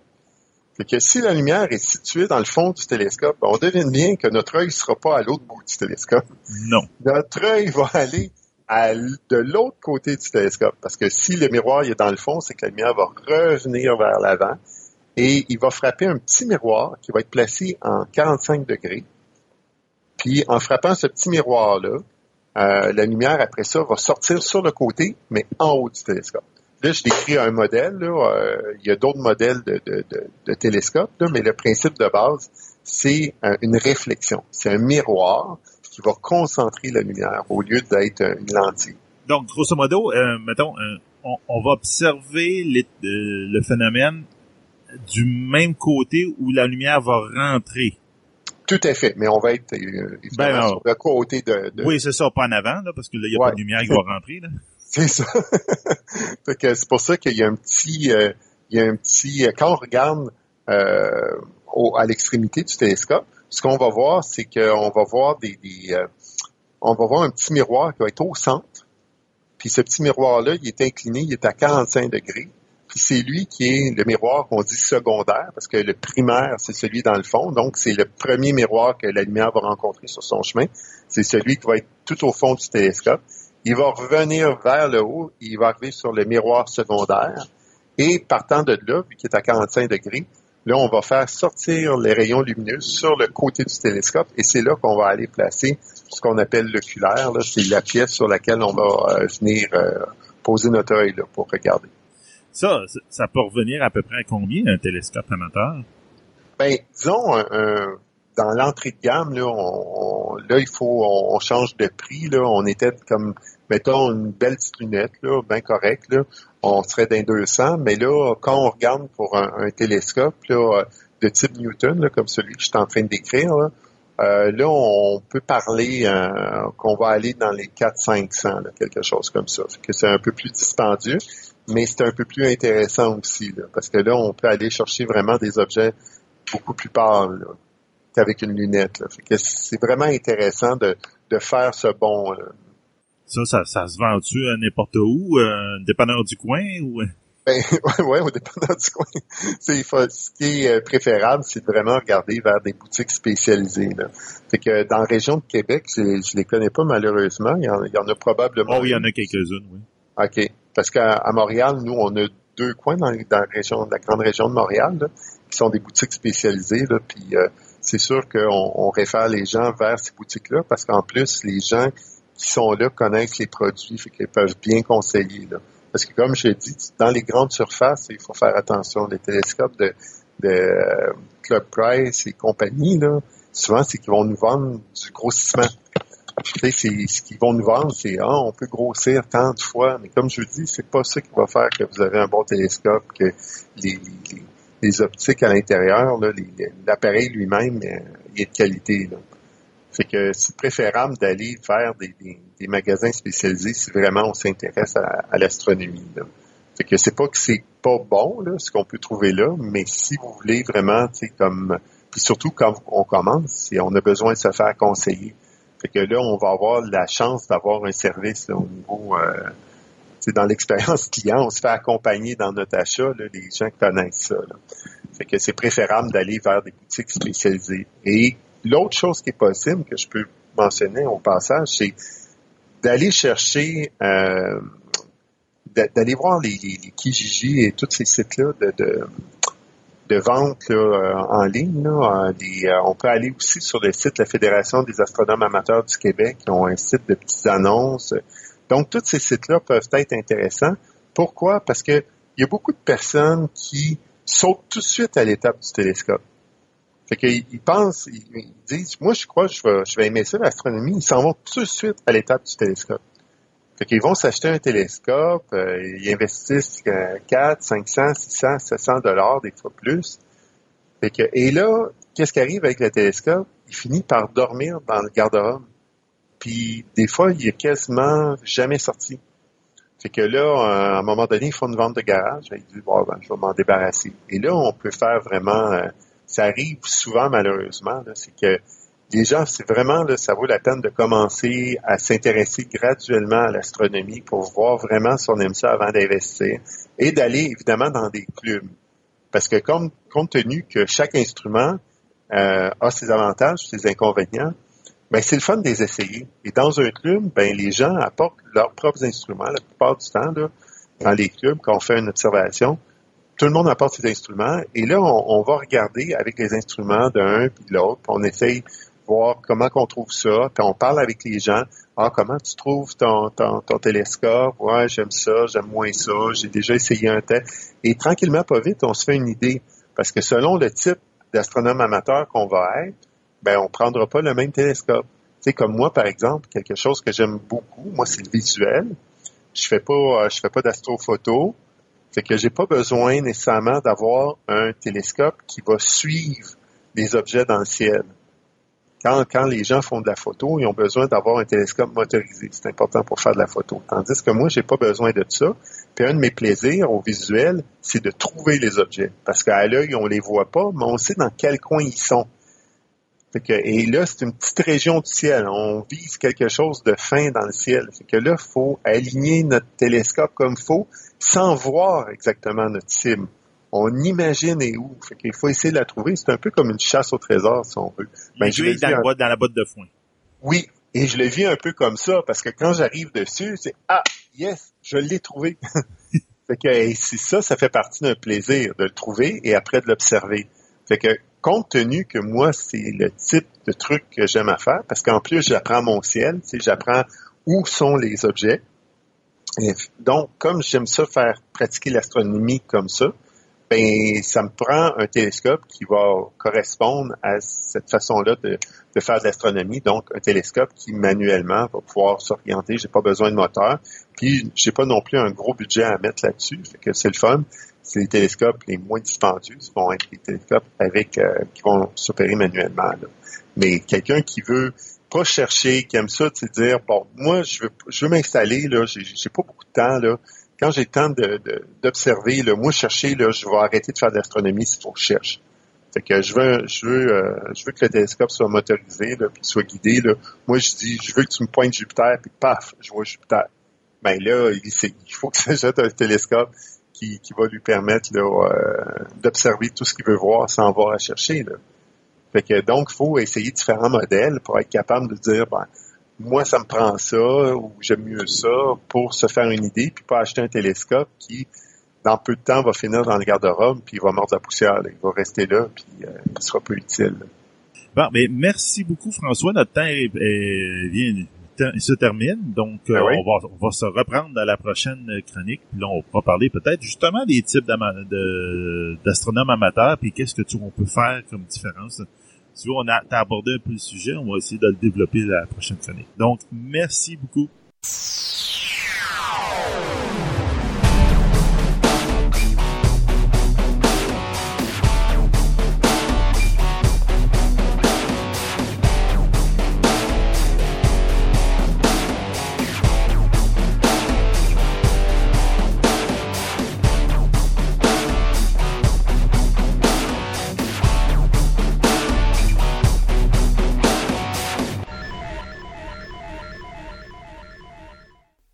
Il est venu le temps de parler jeux de société avec Yann. Bonjour Yann. Salut Christophe. Comment ça va? Ah, ça va. Merveilleux. Euh, avant qu'on commence, on a oublié de spécifier de quoi dans notre dernière chronique qui était que quand on parle de jeux de société, vous allez avoir les liens directement sur la page Facebook de Fantastica. Donc à ce moment-là, parce que c'est sûr que c'est pas évident ce qu'on fait, là.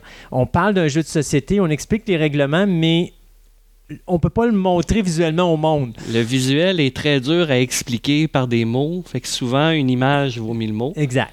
Donc là, ben, à partir de maintenant, quand vous allez écouter la chronique jeux de société, pensez à ouvrir votre Facebook puis aller sur Fantastica. Vous allez avoir les liens pour justement avoir le visuel du jeu dont on va vous parler. Fait que ça va simplifier beaucoup la tâche pour les gens pour la compréhension de ce qu'on fait avec eux autres aujourd'hui. Moi, je rajoute, si je permets, je rajoute que le, le site qu'on va donner, c'est le Board Game Geek qui se trouve être la Bible des gamers au niveau des jeux de société. Tous les jeux de société sont mentionnés là-dessus. C'est un petit peu en anglais, par contre, donc il euh, faut comprendre un peu l'anglais. Mhm. Mais les images et euh, les statistiques des jeux sont vraiment toutes présentées sur ce site. Oui, puis de toute façon, on est la langue francophone pour euh, le, site de boardgeek.com. De toute façon, vous allez sur le site web de fantascaradioweb.com. Vous allez dans la section lien web. Ils sont tous en ordre alphabétique. Vous allez le trouver là. Je l'ai mis là justement pour pour être sûr que le monde le retrouve sans problème. Et aujourd'hui, on parle mystère. Ouais. Ouais. Et donc, dans la dernière chronique, on parlait du Monopoly, puis à un moment donné, euh, comme d'habitude, je suis toujours celui qui shift à droite quand il faut aller à gauche. Alors, à un moment donné, j'ai parlé du clou, parce qu'on parlait justement que Monopoly avait euh, une multitude de franchises. Euh, clou avait adapté également, mais Clou, la façon qu'il avait fait ça, c'est ils ont des règlements qui vont avec le thème utilisé. Euh, donc, tu vas nous parler du clou aujourd'hui. Ben, en fait, euh, dans le jeu classique, euh, on a Monopoly, mais on a aussi un clou. Cluedo pour nos amis européens. qui se trouve à être un jeu où est-ce qu'on doit trouver un assassin dans un manoir avec l'arme du crime. Et dans quelle pièce ça a été fait? C'est ça, dans une pièce du manoir. Donc, ce jeu-là, c'est un classique. Euh, tout le monde l'a connu ou tout le monde l'a déjà vu. Le prof Plum, euh, Colonel Moutarde, Colonel Moutarde, Monsieur Green, Madame White. On, mhm. on a une vision aussitôt qu'on voit ça. Mais ils ont fait un film, ils sont en train de faire un comic book là-dessus. Fait que c'est quand même assez populaire. Ça a rentré dans les mœurs des gens, je pense. puis ce jeu-là, bien qu'un classique, reste encore un jeu où est-ce que le hasard fait une grande partie du, du euh, de la partie? faut être capable de brasser les dés, puis on peut pas faire de, suspicion ou de, suspecter quelqu'un tant qu'on n'est pas dans une pièce. Donc, si on est dans le corridor, ça fonctionne pas. Euh, ça peut faire irriter certains joueurs qui sont habitués à la stratégie. Donc, ce jeu-là, c'est quand même un classique. Tout le monde le connaît, mais c'est un petit peu la, la twist de toujours être obligé de brasser un dé avant de faire quoi que ce soit.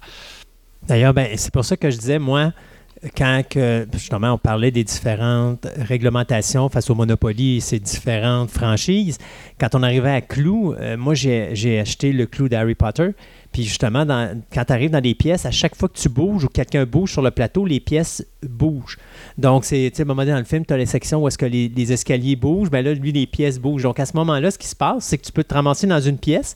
Tu peux rentrer, mais quand il y a un joueur qui joue, lui, les pièces se ferment, puis là, tu as deux murs à la place de tes portes de sortie, et là, tu peux plus rien faire. Donc, tu peux pas sortir quand c'est ton tour de jouer, donc tu perds un tour. Fait que ça ajoute un intérêt encore plus frustrant pour certains joueurs qui n'aiment pas ce type de jeu, mais plus amusant pour d'autres comme, euh, comme moi, qui est une vieille génération, une vieille bébelle de l'époque et qui euh, tripe en jouant à ces jeux-là. Mais ce qui, est, ce qui est intéressant, c'est qu'ils ont réussi à se réinventer avec hmm. des règlements ou est-ce que, bon, ça peut être frustrant pour certains joueurs, mais ça peut être aussi très amusant parce qu'ils ont rentré dans la thématique du jeu.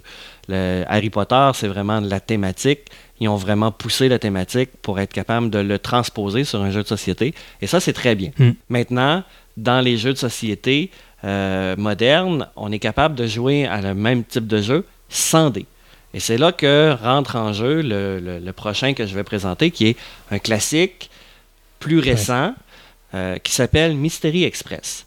On va dire les choses telles qu'elles sont. Mystery Express, c'est un clou 2.0. OK.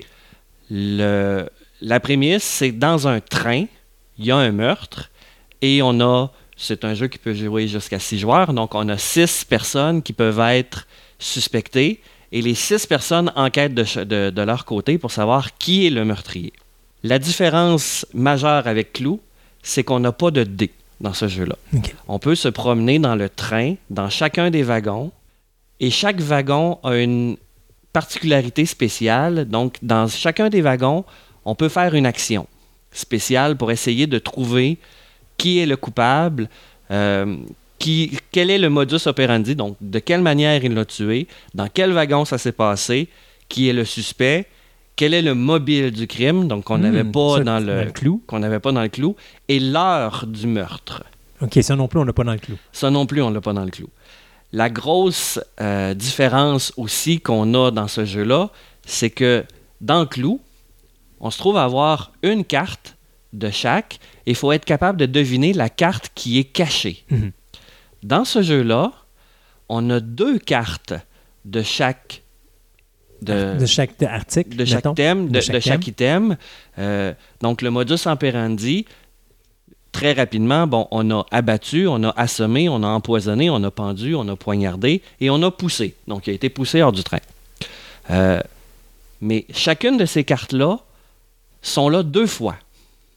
Donc là, il faut être capable de voir les deux cartes pour être capable de l'éliminer. Donc c'est beaucoup plus dur, c'est beaucoup plus euh, mental à essayer de trouver qu'est-ce qui s'est passé. Et autre particularité de ce jeu-là, c'est que les cartes se promènent de main en main. Donc les cartes peuvent se promener. Donc moi, je peux avoir une carte et à un certain moment du jeu, à cause d'une des actions du wagon, je vais donner la carte que j'ai à mon, à, mon adversaire ou à, la personne qui est à côté de moi. Ce qui complique, euh, ce complique un petit peu le suivi des cartes. C'est ça. Fait que moi, je peux avoir montré une carte à un de mes adversaires, dire ben moi j'ai celle-là et je la donne à toi et toi tu montres cette même carte-là à l'autre adversaire et l'autre il fait ben je l'ai vu deux fois. Oui, mais, oui, mais attends peu. Peut-être deux fois la même. C'est deux fois la même. Fait que c'est un petit peu le, le, le bonheur de ce jeu-là, c'est qu'il est beaucoup plus compliqué, il est beaucoup plus dur que le clou normal, mais qui rajoute vraiment une dimension enquête comme on a rarement vu dans un jeu de société. Euh, ce, moi, ce jeu-là, je, je, je l'adore vraiment parce que on a vraiment une dimension plus humaine au niveau du jeu parce qu'on a beaucoup d'interactions avec nos adversaires, on a beaucoup, on est obligé de montrer des cartes, on est obligé de transférer des cartes de main en main. Donc c'est vraiment un jeu de société. On n'est pas dans notre petite bulle à nous Mhm. à faire nos choses. On joue vraiment avec les autres dans ce jeu-là. Euh, je parlais tout à l'heure aussi de l'heure du crime. L'heure du crime, c'est à deux, à trois moments dans le jeu, on va avoir l'heure qui va défiler devant nous. Les cartes heures, contrairement aux autres, il y en a trois de chaque heure. Et on en cache une. Donc, il faut réussir à trouver celle-là qui n'est pas là. Chose aussi à noter au niveau des heures, c'est une horloge qui n'a pas de chiffre dessus. Il y a juste deux aiguilles. OK. Donc, quelqu'un qui n'est pas habitué avec les aiguilles va vraiment avoir de la misère. Par contre, on est capable de se trouver une manière de compter les cartes pour être capable de trouver l'heure du crime. Donc, c'est quoi? C'est midi 1, 2? Ben, en fait, euh, c'est 4h, 4h30, 4h45, OK. Euh, 6h15, 6h30, 11h15, 11h45. Donc, OK. Ouais, de toute façon, c'est l'aiguille. qui- c'est l'aiguille qui, euh, qui fait bon. office euh, de, pour calculer l'heure. Le but du jeu, c'est non pas de trouver euh, qui l'a tué, avec quel mobile et tout ça, c'est d'avoir le plus de bonnes réponses possibles selon le- le, L'enquête qu'on a menée. l'enquête qu'on a menée. Évidemment, si on réussit un 5 sur 5, c'est qu'on est un enquêteur hors pair, mais avec mes nombreuses parties, ça arrive très, mais très rarement, euh, parce que les, justement, les cartes se promènent, donc on n'est vraiment jamais Sûr. sûr à 100% d'être capable de trouver quelque chose. Est-ce qu'il y a un, un temps limite ou est-ce que c'est vraiment, euh, à un moment donné, c'est comme le clou, la personne dit, OK, je, je porte, euh, je porte le, le- le- voyons, je porte l'accusation.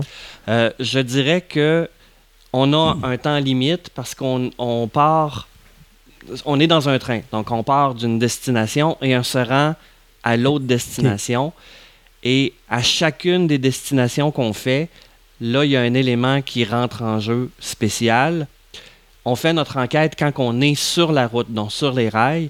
Et quand on arrive à destination, là, il y a un événement qui se passe. Il y a quelque chose qui se présente. Il y a des passagers qui rentrent, qui amènent de nouvelles informations. Euh, donc, c'est ça. Et quand on arrive à la destination finale, c'est là qu'on doit faire notre pronostic, dire qui a tué, avec quelle, euh, avec quelle arme, pourquoi et dans quel wagon. Euh, Puis à quelle heure? et à quelle heure. Si on réussit à avoir le, plus de bonnes réponses, ben c'est celui-là qui est déclaré gagnant. Il y a combien de joueurs? Euh, ça peut jouer jusqu'à 6. OK. Fait que tu en as Donc, deux qui ont euh, exactement les mêmes, euh, mettons, euh, ils ont quatre bonnes réponses. C'est deux gagnants? C'est deux gagnants. OK. En fait, à, à la halte, juste avant la fin de la partie, on s'envoie un télégramme à la destination. Le télégramme va faire en sorte qu'il va départager les tiebreakers. Euh, on va.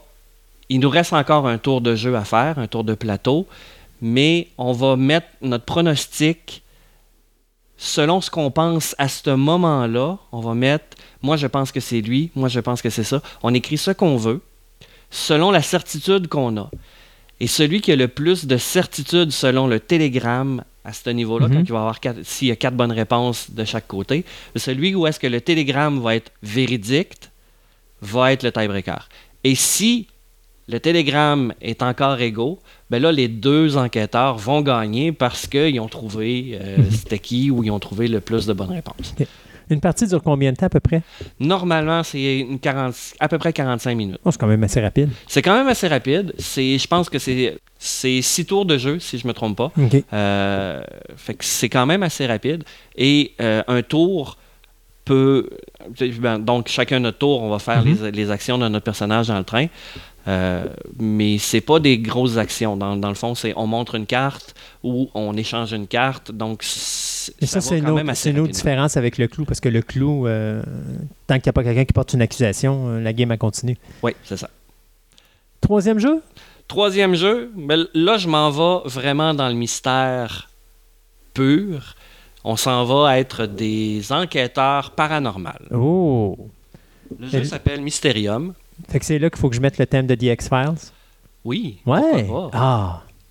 Euh, le, jeu s'appelle Mysterium. On est, dans le fond, mandaté. On est des médiums qui doivent enquêter sur un meurtre dans un manoir qui s'est produit.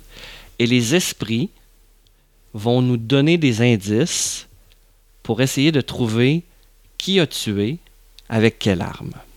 OK. Mais les esprits ne peuvent pas parler. Donc, ils, ils vont montrer des images sous forme de vision à nos enquêteurs.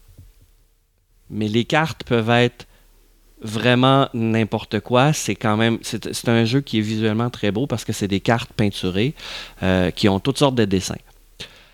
Un exemple, euh, un, des, euh, un des meurtriers peut être un navigateur de bateau. Donc sur une des cartes, faut qu'il y ait de l'eau. Si on veut éliminer les personnes qui sont là, ben on va peut-être essayer de montrer que la personne qui a tué a de l'eau sur la carte, donc essayer de valider et de faire comprendre à notre enquêteur, à notre médium, que l'eau doit être interprétée comme quelqu'un qui fait du bateau. C'est un petit peu... Euh, c'est touché. C'est touché. Mais c'est un jeu qui est extrêmement, extrêmement bien fait. Euh, quand je dis le médium, le, but du jeu, dans le fond, c'est de trouver le meurtrier, mais il y a un des joueurs qui joue le fantôme. OK.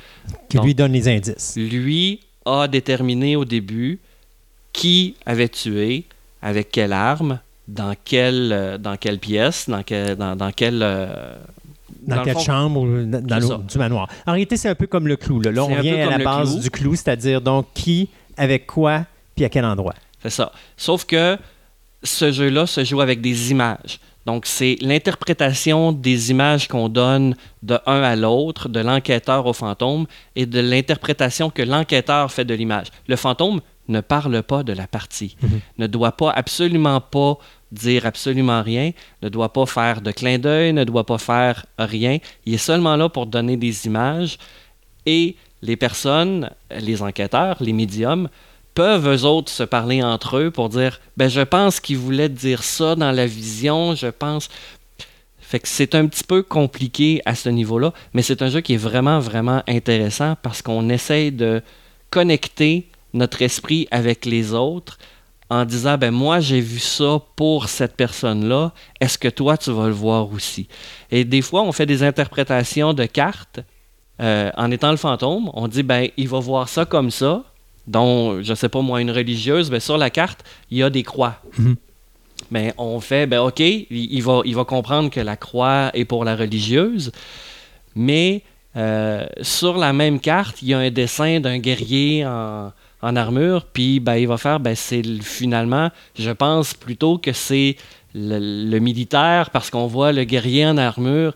Fait qu'il faut vraiment être capable de pousser notre idée pour dire, oui, OK, et on a un certain nombre de tours avant d'être capable de réussir à trouver qui est le meurtrier. Et si on ne réussit pas, ben la game se termine et les esprits s'envolent et le meurtre reste insolu, insolutionné. Euh, est-ce que tu as des choix? Le fantôme, est-ce qu'il y a des choix c'est lui qui détermine qui a tué? C'est-à-dire que toi, tu rentres là puis tu peux parce que dans toi, tu parlais, ça peut être une religieuse, ça peut être un marin, ça peut être un militaire. Est-ce qu'on a des choix de personnages pour savoir qui a tué? Ou est-ce que c'est vraiment, il faut vraiment se baser, euh, c'est-à-dire que le fantôme, lui, détermine que, OK, ça va être un ouvrier, mettons, euh, ou un plombier. Mais, tu sais, toi, il faut vraiment que tu essaies de trouver c'est quoi. Tu n'as pas un choix déjà prédéterminé. Au début de la partie, euh, on a plusieurs cartes le jeu est vraiment monté euh, pour ça. Il y a vraiment beaucoup, beaucoup, beaucoup de cartes dans le jeu. Et pour chacun des enquêteurs il va faire un choix au niveau d'une personne, d'une arme et d'un lieu. Euh, et va associer ça à un des enquêteurs. Donc, s'ils sont six, il va avoir six personnes, six lieux et six euh, armes qui vont être déterminées et vont être associées à chacun des enquêteurs. après ça, ça va être facile pour lui de prendre les cartes, et c'est des grandes, grandes cartes avec des mhm. grandes images, pour essayer de faire deviner à son enquêteur lequel des six personnages qui est sur le plateau, qui est le sien. Parce qu'il faut qu'il trouve celui qui est associé à lui. Donc, c'est un petit peu. C'est bizarre à expliquer comme ça avec le, avec le micro, mais on, a, on associe chacun, à chacun des enquêteurs, à chacun des médiums, une arme et le but, c'est de faire deviner à cet enquêteur-là lequel est le sien dans ce qui est présenté sur la table. Ça veut dire qu'en réalité, moi, j'ai sur ma table en face de moi, j'ai un meurtrier avec une pièce puis une arme, mais toi, tu n'as pas le même. C'est ça que j'ai compris ou non? Non, c'est pas ça. sur, sur la table, il va avoir, mettons, six personnages oui. à, à, déterminer. OK, je comprends. Les six personnages sont déjà présents sur la table et moi, ce que je fais, c'est que j'essaie de te pointer toi vers celui qui est... celui qui est associé à toi. OK, je comprends.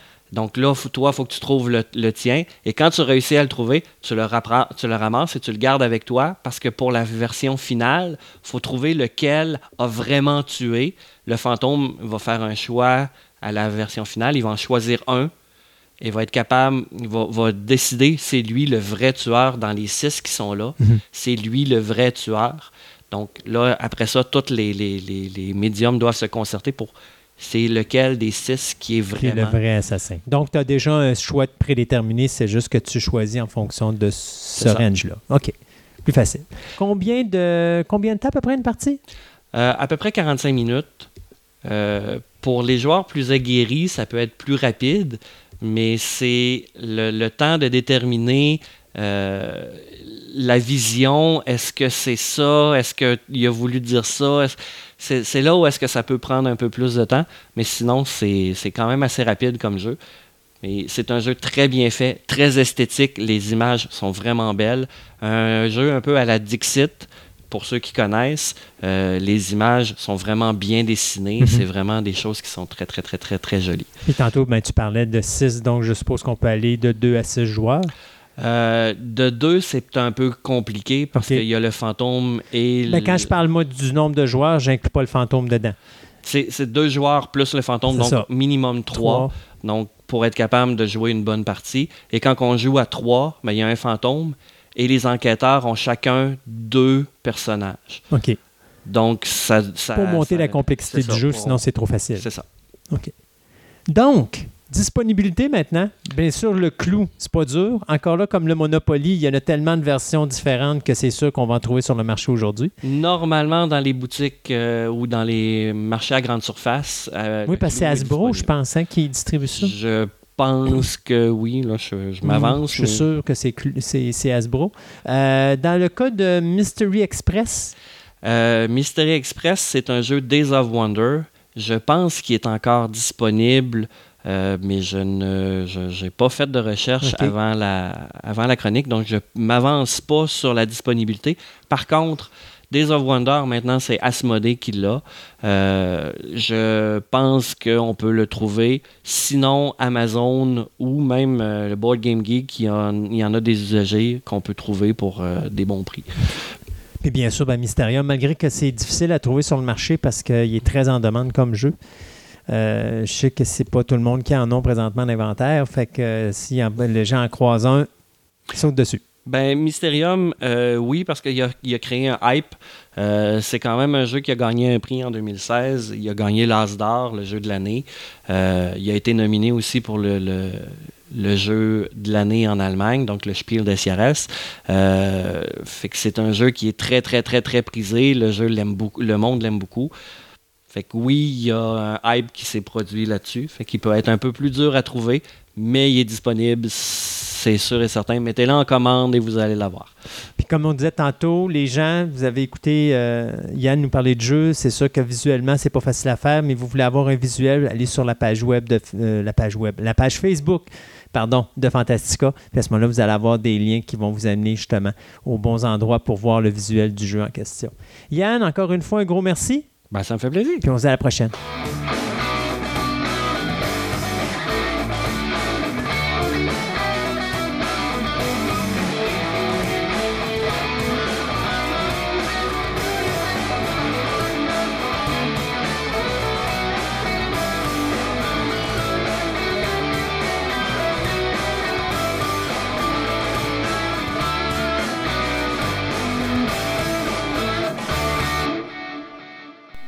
Ce segment de nouvelles vous est présenté par TPM OB Collection, l'endroit parfait pour nourrir vos passions, tant au niveau de la monnaie, du timbre, en passant par le jeu de société, la figurine, le comique et bien d'autres choses. TPM OB Collection, deux succursales pour vous servir, Fleur de Lys au 550 Boulevard Amel, Québec, et au Mégacentre Rive-Sud, 655 de la Concorde à Lévis.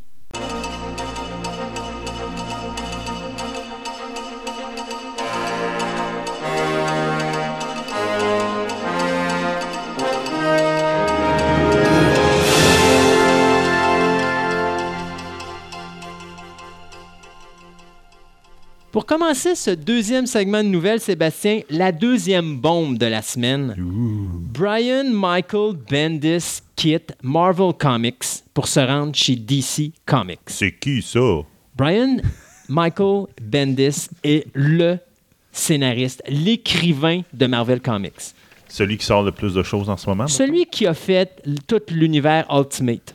Celui qui a euh, majoritairement écrit la majorité des events de Marvel. Celui qui travaillait euh, sur euh, Iron Man, Jessica Jones, Defenders. Il y avait bien sûr le Spider-Man qui était Miles Morales. Il a fait aussi, de 2004 à 2012, là, il a travaillé sur les Avengers, puis il a reporté, c'est probablement au niveau des Vengeurs, le segment le plus intéressant euh, au niveau de l'écriture. Donc, c'était, moi, je, je l'ai dit, dans l'univers du comic book, tu as trois gros écrivains, d'accord? Tu as Jeff Jones, qui est chez. DC Comics, Scott Schneider, qui est chez DC Comics, et tu avais Brian Bendis, qui était chez Marvel. Était. Là, il est chez DC Comics. Ça va faire mal à, à Ça fait très mal à Marvel, même si on voit que depuis quelque temps, Marvel avait tenté de le tasser parce qu'il n'était pas très content, Bendis, de Generation, de la façon que le traitement de Generation avait été fait.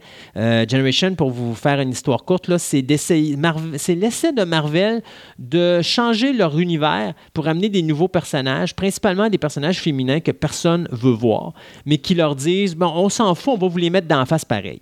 Puis, euh, c'est poche, mais ils font toutes sortes d'affaires. Marvel s'en vont tout bas, tout côté au niveau du comic. Moi, je trouve qu'ils ont perdu énormément. Euh, écoutez, 2010 a été une année de changement et de euh, chambardement pardon, pour Marvel Comics. Ça, c'est la journée où DC est arrivé avec le, re- euh, le Rebirth, mais le New 52 et que tout le monde pensait que DC Comics allait mourir, et c'est totalement le contraire qui s'est passé. Et Marvel en a mangé une sincère. Et imaginez-vous, vous êtes dans le troisième round, vous vous faites mettre knock-out par terre, puis tout ce que vous faites pour le reste du combat, c'est essayer de mettre vos gants au visage pour vous protéger, pour tomber au plancher une deuxième fois. Et c'est ce que Marvel fait depuis 2010. On essaie plein d'affaires. À un moment donné, on essayait de faire juste plein des numéros 1, fait qu'on faisait juste des numéros 1 pour aller chercher des grosses ventes. Mais quand on arrivait au numéro 2 ou au numéro 3, les ventes chutaient complètement parce que les gens faisaient juste acheter des numéros 1. Mais c'est pas grave, Marvel faisait juste ça. Alors on faisait des numéros 1, des numéros 1, des numéros 1, des numéros 1, des numéros 1. Fait que là, the beginning. ben oui, ben That's non, all. même pas. tu sais, tu faisais un Captain America, puis à un moment donné, après 10 numéros, oh, on arrête la série, pouf, numéro 1. Fait qu'on avait un Captain America, mettons, volume 4. Puis après ça, volume Captain America, volume 5. Puis Captain America, volume 6. Fait que, mettons, à tous les ans, on changeait, puis on faisait la numérotation. À un moment donné, c'était rendu ridicule. Marvel avait annoncé, ils ont dit ceci. On va faire un event et tous les comics qui sont touchés par l'event vont recommencer au numéro 1 après l'event. Fait que là, à un moment donné, les gens, qu'est-ce qu'ils ont fait? Ils ont arrêté de lire du Marvel Comics. Mais là, DC, qui là a vu son New 52 dropper, parce qu'il avait fait convergence puis que les gens pensaient que c'était un nouveau reboot, alors que ce que DC voulait faire, c'était juste ré- réajuster un petit peu les, choses pour faire en sorte que euh, au niveau euh, de l'histoire, on, on- là, on perdait les anciens, on voulait aller les rechercher, donc remixer des, points d'histoire pour faire en sorte que les, on aille rechercher les vieux fans. Mais là, tout le monde a cru que c'était un reboot encore. Alors, non seulement on n'a pas été rechercher les vieux fans, mais on a perdu les nouveaux lecteurs. Et là, les chutes de vente ont descendu. Ce qui a amené Jeff Jones et Scott Schneider à prendre le contrôle de DC, Comics et de créer l'univers Rebirth qui va amener, croyez-le, croyez-le pas, les Watchmen dans l'univers de DC Comics. Ça s'en vient là. Là, on est dans, dans les débuts, euh, mais c'est qu'une question de temps. Les Watchmen s'en viennent et je vous le jure, si Brian, euh, Brian euh, Bendis s'en vient là-dedans avec Scott Schneider et Jeff Jones, ça va faire mal parce que c'est impossible que Marvel soutienne ça.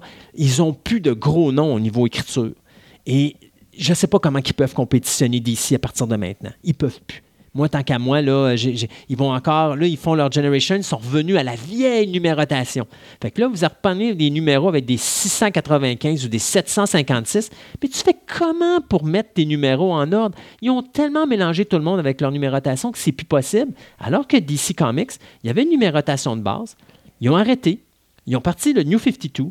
Ils ont arrêté. Ils ont parti le Rebirth peux encore continuer ta numérotation parce ben que c'est pas tout mélangé. Donc, DC est mieux structuré, plus de respect au niveau de son, de, son auditoire lecteur que Marvel, que lui fait n'importe quoi. Puis un autre défaut de Marvel aussi, Marvel va prendre des gros titres, va foutre des mauvais dessinateurs, puis il va prendre ses bons dessinateurs puis les mettre sur des titres qui sont un peu moins intéressants, mais qu'ils ils vont mettre des dessinateurs pour aller chercher un peu plus de ventes, parce que là, les gens vont dire le dessin est beau. Alors que DC Comics, eux autres, c'est le contraire. Leurs gros titres, ils ont les gros dessinateurs dessus. Et Batman, depuis 2010, est toujours dans le top 10. Et je pourrais même dire, présentement, ils sortent deux Batman par mois et les deux Batman par mois sont majoritairement dans le top 5. Ça s'est jamais vu dans l'histoire du comic, un comic qui demeure si longtemps dans un top, 5 ou dans un top 10. C'est DC Comics qui fait ça. Donc, tu sais, Marvel va avoir un numéro qui va, qui va piquer dans le top 5 parce que c'est un numéro 1. Puis après ça, tu le cherches dans les 20 ou 30 premiers pour le numéro 2, mais il n'est plus là, il est rendu dans le 40e ou 50e. D'ici, lui, il stagne. Et ça, c'est la, différence entre une compagnie qui est en santé et une compagnie qui ne va pas bien. Mhm. C'est une compagnie qui fait des, pics puis qui redescend après, c'est pas sain. Parce que le temps ne va pas dans son à long terme. C'est ça. D'ici, à long terme, sa stabilité est quand même là. Donc, il est capable de plus travailler ses affaires puis d'aller chercher justement des gros noms comme Bendis qui viennent de signer un multi-contrat pour plusieurs années alors, oubliez ça, et c'est un contrat exclusif à DC Comics, donc on ne verra pas Bendis à l'ailleurs. Il va travailler pour DC Comics. Alors, Bendis, on voyait déjà, là, euh, il y avait beaucoup de, de, Ça commençait à se quereller dans les bureaux. C'est sûr que les deux vont dire, bon, Bendis va dire, ouais, ben, j'aime encore DC, puis un Marvel plutôt, puis un jour, je retournerai travailler peut-être pour Marvel. Je, je, crache pas là-dessus, je dis pas que les gens là-bas sont pas bons. Et du côté de Marvel, c'est la même chose. De Bendis, c'est un gars qui a tellement à donner à notre compagnie, puis euh, on a aimé travailler avec, puis on regarde pour travailler plus tard. Mais n'empêche qu'à un moment donné, il y a euh, des choses qui se sont dites du côté de Marvel où est-ce qu'on disait justement euh, le multi. Euh, comment je pourrais dire, les multi, le multi-ethnique et la, diversité, ça ne nous intéresse plus chez Marvel.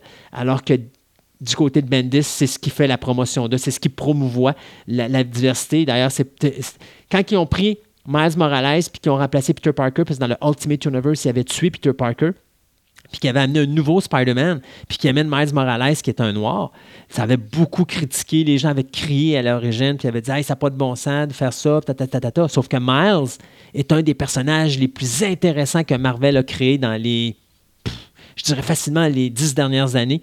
Et euh, c'est un personnage que j'avais beaucoup de plaisir à lire parce qu'il était intéressant et Bendis allait chercher le côté humain. Je me rappelle aussi d'un côté de Bendis où est-ce qu'à un moment donné, dans le Ultimate Spider-Man, Peter Parker euh, plutôt, euh, c'est Mary Jane apprend que Peter Parker est Spider-Man. Puis ça se passe sur une période de quoi, je te dirais, 3-4 pages. Il n'y a pas un dialogue qui s'échange, mais tu comprends toute la conversation. Et ça, il n'y avait que Bendis qui était capable de faire quelque chose comme ça. Alors, de voir Bendis partir chez DC Comics, c'est une bombe pour Marvel. Ça va faire mal à Marvel, mais ça va faire tellement du bien à DC Comics. Euh, déjà, DC commence à se renforcer de plus en plus, va chercher les gros dessinateurs. Là, maintenant, va chercher les gros scénaristes. Je vous le dis, DC, là, il est en train de se spotter pour être un numéro un pendant peut-être pas si longtemps. Tu sais, la seule chose qui garde que Marvel est plus fort que DC présentement, c'est que Marvel a des personnages commerciaux. Donc, c'est des personnages blancs et noirs. Wolverine, tu sais c'est quoi Wolverine. Il sort ses griffes, il te bûche, c'est fini. Thor, tu sais c'est quoi Thor. Captain America, c'est le bien ou le mal. Iron Man, lui, ça dépend de ses. Mais tu sais, c'est un gars qui.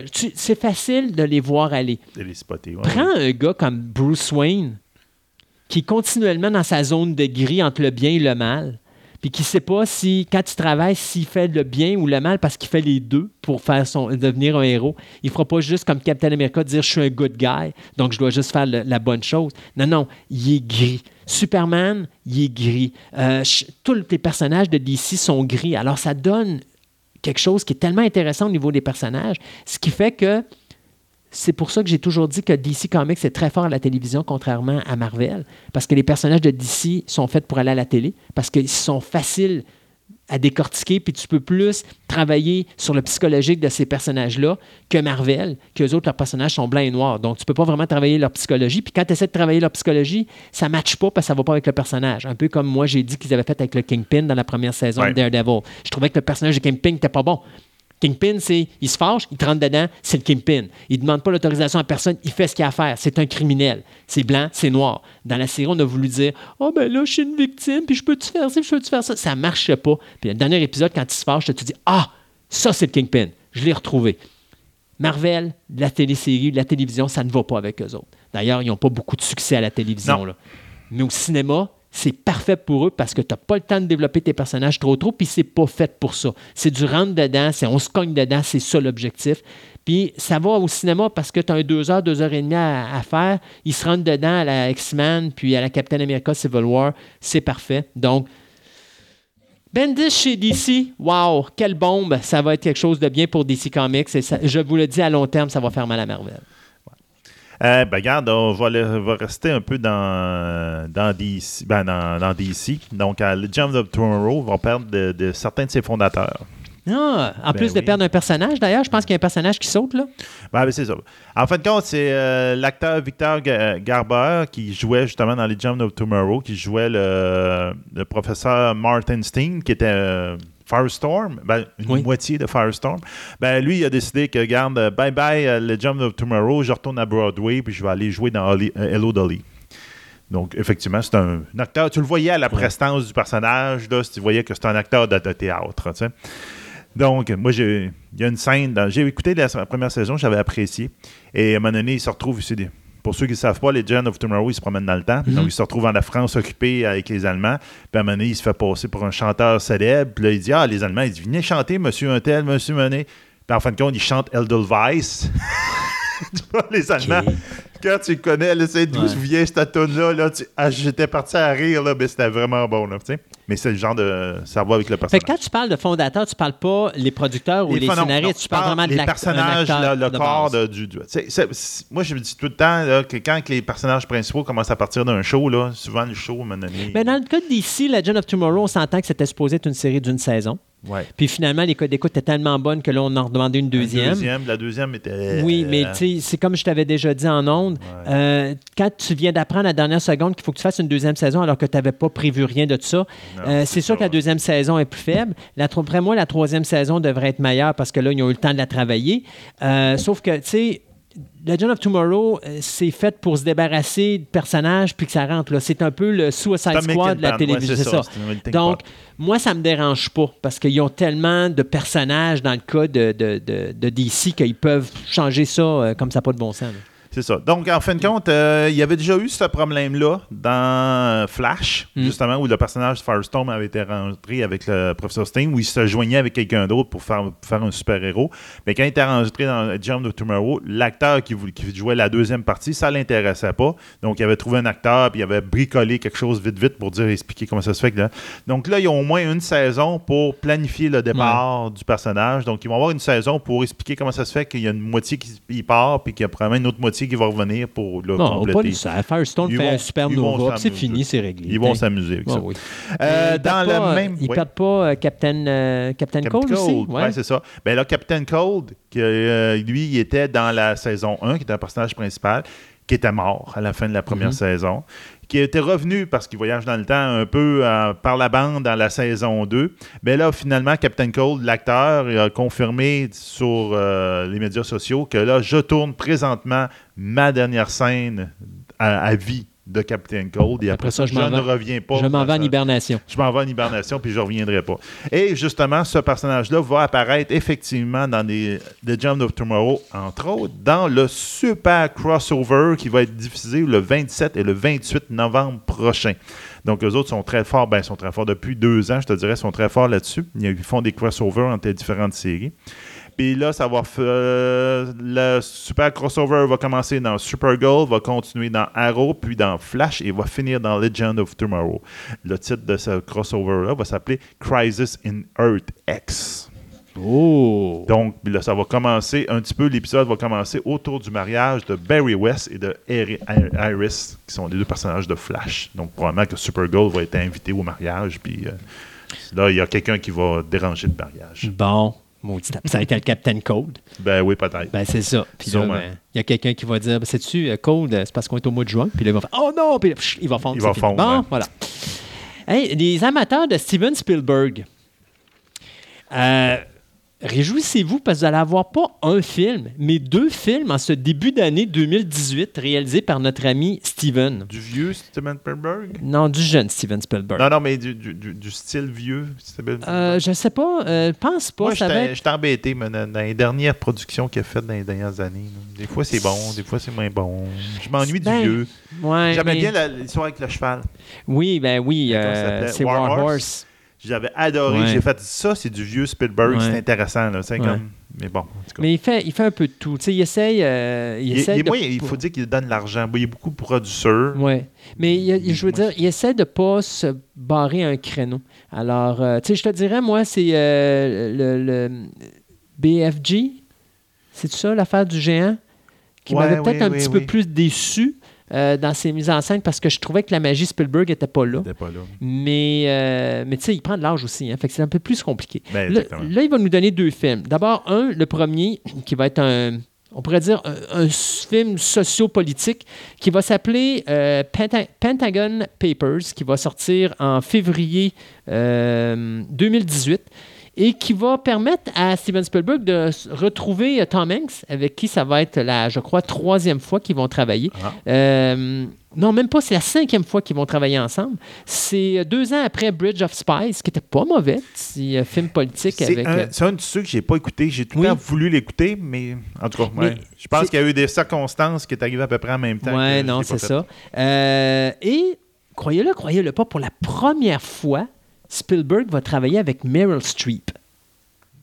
Ça, ouais. Ça fait, c'est, c'est- Meryl Streep avec Tom Hanks? Tom Hanks. Je trouve que ça ferait un bon, ça ferait un bon mix. Ben, ça va faire un bon mix. L'histoire de Pentagon Papers, qui avant s'appelait The Post et après ça The Papers, ben c'est euh, en réalité, on va s'intéresser à cette affaire qui a éclaté en 71 aux États-Unis, où est-ce qu'il y avait eu euh, une, grosse fuite de renseignements liés à la guerre du Vietnam, qui avait été publicisée par le Washington Post à ce moment-là, puis qui avait éclaboussé la, la classe politique de l'époque. Donc, euh, bien sûr, vous devinerez que et Tom Hanks et Meryl Streep vont jouer dans, euh, des rôles dans les hauts gradés du Washington Post. Mais se joint à ça, Alison Brie, qu'on avait vu dans Kong Island. Euh, on a Bruce Greenwood, Carrie Coon, David Cross, Tracy Lettis, euh, Bob Odenkirk, Sarah euh, Paulson, Jesse Plemons, Matthew Rice et Michael euh, c'est Stuhlbang. Il y a deux autres noms aussi qui se rajoutent, c'est Bradley Whitford et Zach Woods, euh, qui vont compléter justement euh, le casting de Pentagon Paper, qui est basé sur un scénario, ben, pas un scénario, ben oui, un scénario pardon de Liz Anna. Et pour revenir avec le deuxième film de Spielberg, là peut-être que tu vas être un peu plus content, où lui va sortir en mars, donc 30 jours, exactement 30 jours après Penta- Pentagon Papers, c'est Ready Player One, un film de science-fiction de Steven Spielberg qui va Ah, mettre en vedette, Spielberg qui produit ça. qui réalise, réalise. qui Oh! va mettre en vedette Ty Sheridan, Simon Pegg et euh, Olivia Cook. Donc, euh, l'histoire, ben, ça se passe en 2045, alors que le monde est au bord euh, du chaos. Et donc, les êtres humains se réfugient dans ce qu'ils appellent l'Oasis. C'est un univers virtuel mis au point par un brillant et excentrique scientifique. Mais avant de disparaître, celui-ci veut léguer toute sa fortune à la personne qui va découvrir ce qu'ils appellent un œuf de Pâques, c'est-à-dire, c'est, je sais pas en anglais. Easter egg. Un Easter egg, c'est-à-dire une petite cachette quelque part dans, cette, euh, dans cet univers complet. Là, tous les gens, c'est la chasse aux sorcières pour trouver l'Easter egg en question. Et là-dedans, ben, il y a un petit garçon. euh, et là, on, on- voit, bien sûr, Ah, la- bien, la- Spielberg vient d'en Spielberg montrer. qui vient là. Euh, donc, un jeune garçon qui, lui, va décider de rentrer dans cet univers-là et qui, malgré lui, va se retrouver pris dans cette chasse au trésor. Donc, on devinera que c'est lui qui va trouver probablement. Oui, puis il a le- l'air d'avoir des, comme des clins d'œil aux anciennes productions de, films. Spielberg. de entre autres, parce qu'il y a une scène que je vois dans le trailer où tu vois la Iron Giant. Oh, ouais, OK. Parce qu'ils ils peuvent comme avoir des avatars là-dedans, Ben oui. ils peuvent un peu décider. Là, puis, en tout cas, ça risque d'être intéressant. Nancy Drew va revenir à la TV. Moi, j'avais vu un film il n'y a pas si longtemps, euh, je dirais peut-être dans les années 2000. Ça se peut-tu qu'il y avait quelque chose qui avait été fait là-dessus? Oui. Dans Oui, les hein. 2000, 2002, il y a un pilote d'une série qui avait été fait. Mais il n'y avait pas un film qui avait été fait euh, soit au cinéma ou pour le, le DVD? Euh, 2017, euh, ça se peut-tu? Un film euh, appelé Nancy Drew avec Emma Roberts? Ça se 2000 peut-tu? quoi? 2007. Oui, 2007, c'est ça. Avec, euh, Emma Roberts, effectivement, qui, était la, la- la- qui est la cousine, si je ne me trompe pas, de Julia Roberts. C'est ça. Il avait coûté 20 millions le film, il avait rapporté 30, donc ça avait été un flop commercial. Ben, ça dépend à 30 international ou 30 américains? Je Parce pense que c'est plus américain. ouais, ben, ça ne veut pas dire que c'est un flop parce qu'il faut tout cas, calculer le box-office international C'est ça, là-dedans. mais je pense que ça n'a pas marché bien. OK. bien, là, tu. Ben, Emma n'a pas Puis fait les codes d'écoute, nous autres, étaient à peu près de 5 C'est pas les codes d'écoute, les, les codes de critique étaient à peu près 50 Ouais, mais il Euh, n'était pas si mauvais que ça. En tout cas, il n'avait pas été. euh, C'est là où j'avais connu justement Emma, euh, Emma Roberts parce que je la connaissais pas avant ce film-là. Je savais même pas que Julia Roberts avait, euh, avait une petite nièce qui, qui s'en allait au cinéma. Fait que, euh, Donc, euh, Nancy Drew, à la base, c'est des romans. Mhm. C'est un roman qui a commencé en 1930 et qui est encore paru, paru, qui continue à paraître de nos jours. Ça comprend 175 volumes écrits sous le pseudonyme de Carolyn Keene. Euh, par plusieurs ghostwriters. Donc, pour ceux qui ne connaissent pas, ben, les ghostwriters, c'est ça, c'est des écrivains qui écrivent sous le nom de plume de quelqu'un d'autre, Mhm. c'est carrément. là. Ou encore, c'est un écrivain qui dit qu'il écrit un livre, mais il y a une personne en arrière de lui qui l'écrit à sa place. Exactement. D'ailleurs, il y a un film qui avait été fait avec Ouais. Chris Brosnan et Ewan McGregor Il était quand même, quand même bien. Moi, j'aurais Oui. bien aimé ce film-là. Euh, les romans sont traduits en 45 langues et sont parus à 80 millions d'exemplaires. Donc, c'est quand même euh, quelque chose de majeur, je te dirais. là. Euh, L'histoire raconte tout le temps l'aventure d'une jeune femme entre 16 et 18 ans, donc depuis 1930, elle a tout le temps le même âge, Ben, qui enquête sur des mystères. elle vieillit bien. Elle vieillit bien, elle regarde, elle vieillit très bien. Euh, quels que soient les romans, le personnage reste tout le temps à peu près dans son l'âge semblable à ça, mais tout l'environnement des romans change selon l'époque des romans, comment il s'est écrit. Donc, vers la toute fin, ben, elle a un cellulaire, etc. Mais bon, on voit un peu, euh, elle a vécu, mettons, tout la, la- le changement de, du, Mais, de la, la- de la femme, là, au fil des années. C'est ça. Ben, c'est adapté avec son époque. c'est ça. Que ce soit En technologique ou humain. Ouais. Euh, dans certains récits français, elle s'appelle Alice et, non, pas- non- et non pas Nancy. Euh, il y a eu beaucoup, beaucoup de jeux vidéo qui ont été publiés là- là-dedans de 1998 jusqu'à nos jours. Euh, en 1930, entre 1930 et 1939, il y a eu quatre films qui ont été adaptés pas- plus ou moins bien. le- le- on parlait justement qu'en 2017, il y a eu un film. En Il y a 2007. eu- en 2007, excuse. Il y a, en 2007, il y a eu un film qui a été adapté avec euh, Emma Roberts qui s'appelait justement Nancy Drew. Ouais. Il y a eu beaucoup d'adaptations télévision qui se sont faites. OK. Ça, c'est surprenant. J'ai été surpris par ça. En 1957, il y a un projet avorté par CBS qui était supposé de porter là-dessus. En 1977 à 79, il y a eu une série qui s'appelle The Hardy Boys and, and Nancy Drew Ma- Mystery. Hardy Boys, c'était comme l'équivalent masculin de Nancy Drew, on, on pourrait dire. là. Ça a duré deux ans. Nancy était là, un personnage récurrent de la saison, euh, de- un personnage principal de la saison 1. À la saison 2 est tombé un personnage récurrent. Puis à la troisième saison, ils l'ont flushé pour qu'on gardait juste le gars. Et euh, finalement, ça a été cancellé. Donc, ils n'ont peut-être pas compris que c'était peut-être elle qui drivait le show. Là. En 89, il y a une série canadienne qui, sont à- qui est appelée Nancy Drew and Daughter qui avait été commencée à être développée. Malheureusement, l'actrice principale, euh, durant le pilote, s'est blessée dans un, ac- un accident d'auto pendant un, un tournage, pendant le tournage, et la production a été arrêtée et n'a jamais été recommencée. Bon. Carrément. En 2002, il y a un pilote qui a été diffusé dans le monde merveilleux de Disney. C'est avec la petite Ouais, ouais, ouais, je connais. Euh, Mais comment? Fais-moi ça encore. Ding, ding, ding, En tout cas, moi, je suis pas, Tinky, je suis pas une bonne fée clochette, désolé. Euh, qui n'a pas donné de suite, malheureusement. Ça a resté comme ça. Ben, ça, c'est un- ça allait avec le, le format de les, mondes merveilleux de Disney. Ils Ouais. passaient des films, Oh oui. télévision, puis c'est un bon place pour en mettre, mais c'est comme, regarde, on ne pense pas qu'il va y avoir de suite. C'est- C'est fait comme ça. Mhm. En 2015-2016, la CBS avait commencé un projet euh, de série qui aurait été tourné, même un pilote, mais qui n'a jamais été diffusé. CBS n'étant euh, finalement pas intéressé par le projet, puis il avait décidé de ne pas le faire. Donc, finalement, là, on est rendu là. La NBC vient de décider de faire la série. Euh, ça va être Tony Fallon et Joan Rater qui vont être à la tête du projet. Ils vont reprendre à zéro le, le- projet de CBS. Puis là, à ce moment-là, la série devrait être appelée Drew. Il va suivre la romancière d'un livre de, de livres policiers plongés dans des réelles enquêtes. Moi, je m'interne- me suis mis en parenthèse Castle point d'interrogation. là. Ouais. Donc, euh, est-ce que ça va être un Castle féminin qu'on va voir? Là? Je ne sais pas. là. Mais bon, ça, c'est le nouveau projet qui est en ce moment, qui est en train de se faire. Moi, je finis avec une grosse nouvelle pour ceux qui. euh, vous savez, on en a parlé à un moment donné que Universal Pictures voulait partir l'univers Marvel, mais avec leurs monstres des Universal Monsters. Oui. Donc Frankenstein, la momie, la Bride et tout et tout et tout. Bien, il semble que malheureusement, notre univers euh, va sombrer dans l'oubli. Ouais, parce que là, les producteurs Alex euh, Kurtzman et Chris Morgan, qui sont les deux gars qui étaient derrière tout ça, ont euh, décidé de quitter euh, Universal. D'ailleurs, présentement, où il y avait leur bureau, il n'y a plus rien du tout. Présentement, la seule chose qui est encore active, c'est le film Bride of Frankenstein de- du réalisateur Bill Condon. Mais pour le reste, euh, c'est sûr que la dérape du film de momie avec Tom Cruise a laissé un arrière-goût dans la bouche des euh, producteurs et de la compagnie Universal Pictures. Donc, euh, le film, bien sûr, ce qui a sauvé ce film-là, La momie, parce que le film a coûté 125 millions à produire, ce qui a sauvé La momie, c'est qu'au niveau mondial, le film, au total, a fait 409 millions.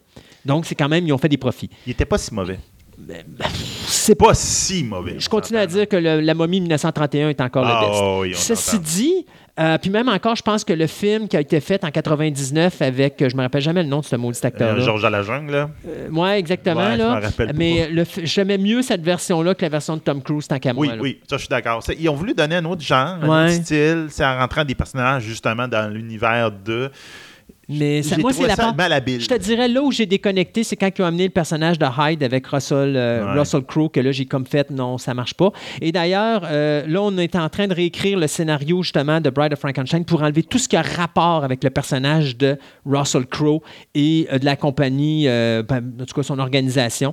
En ce qui concerne les autres adaptations, ben, je vous dirais que Johnny Depp, qui devait jouer dans L'Homme Invisible, c'est en stand-by au moment où on se parle. En ce qui concerne The Bride, ben, ça devait être Angelina Jolie qui devait faire la Bride, mais là, il semble qu'Angelina, à un moment donné, s'est tombée dans l'oubli également. Euh, on a également les scénarisations qui ont été bloquées au niveau de Fantôme de l'Opéra et le Hunchback de Notre-Dame, tout comme Dracula et la créature du Lagon Noir. Donc, ça aussi, c'est tout arrêté pour le moment où on se parle. Et euh, si je ne me trompe pas, il restait un dernier petit Gugus, euh, même pas. Euh, c'était, c'était ça. C'était, c'était le, le- Ah oui, le Wolfman aussi, qu'on était supposé euh, embaucher Dwayne, Dwayne Johnson, mais que finalement, on a décidé d'arrêter les, les pourparlers. Alors, ça regarde très mal là, pour le Dark Universe qu'ils appelaient. Euh, il semble que là, le Dark C'est Universe. dommage, parce que c'était une bonne idée. Oui, Mais bon, on regarde ça. mais moi, je continue à dire que faites-moi des remakes des Universal Monsters au goût du jour, j'ai pas de problème, mais faites-nous pas un univers qui se lie, en- ça n'a pas rapport. C'est fais Frankenstein, fais The Bride of Frankenstein. Fais Dracula, fais d'autres Dracula si tu veux. Mais mélange pas. euh, ou tu peux faire un Dracula versus Frankenstein si tu veux, j'ai pas de problème. Puis mettre le Wolfman là-dedans. Mais fais pas une affaire comme la momie, que là, il y a quelqu'un qui a une organisation, puis que là, c'est ça qu'on va revoir. Dans... Tu tant qu'à ça, à un moment donné, fais tous tes monstres, là, Ouais. puis à un moment donné, fais un clash comme les Avengers, où est-ce que tous les monstres sont là, House of Dracula ou House of Frankenstein, où toutes les créatures sont là. Ça, ça a plus d'impact que de faire euh, de quoi là. Comme ça, si t'en as un qui floppe, tu fais juste pas le mettre dans le groupe où tu sais que tu ne referas pas d'autres films, mais tu peux l'inclure. euh, C'est un peu comme ils ont fait avec Hulk et les Avengers. Ben oui, c'est ça. Là. Euh, ben, on va regarder euh, le raz-de-marée. Donc, comme on parlait depuis quelques fois, on en parle. Là, en ce moment, le raz-de-marée euh, vient de toucher Kevin Spacey. Ah, encore, on parle de ça encore. J'avais dit qu'on n'en parlerait plus à la dernière Un tout petit émission. peu. Ouais, C'est rien qu'une petite affaire parce que je voyais juste me donner un peu les idées au monde. En fin de compte, c'est Raz Maré, c'est la dénonciation d'harcèlement sexuel euh, touche l'acteur Kevin Spacey. Mais la seule raison pourquoi je pense qu'on devrait en parler de cette affaire-là, d'autant plus qu'il y a d'autres acteurs comme euh, Dustin Ouais. Hoffman qui s'était fait pogner, Brad Latner, puis un matin, j'ai vu que John même Richard, Dreyfus, puis Dreyfus, John Takei, euh, un, autre, tu sais, Jo- Josh Takei. Josh Takei. Ouais, celui qui fait Soulou dans Star c'est Trek. ça, là, il vient d'être accusé C'est de quelque chose. Ben, Ouais. accusé, non, il y a des... des- Il y a quelqu'un qui a chialé. Il y a quelqu'un qui a chialé, on appelle ça des accusations. La seule chose que je dirais pour laquelle je trouve que c'est intéressant d'en parler, c'est à cause de House of Cards. Oui, ben c'est pour ça que je voulais en parler en partie. Il y a deux choses que je voulais parler par rapport à ça. C'est que, première chose, il y avait effectivement House of Cards, qui était l'acteur principal là-dedans, qui avait une sixième saison qui devait être était en train d'être tournée.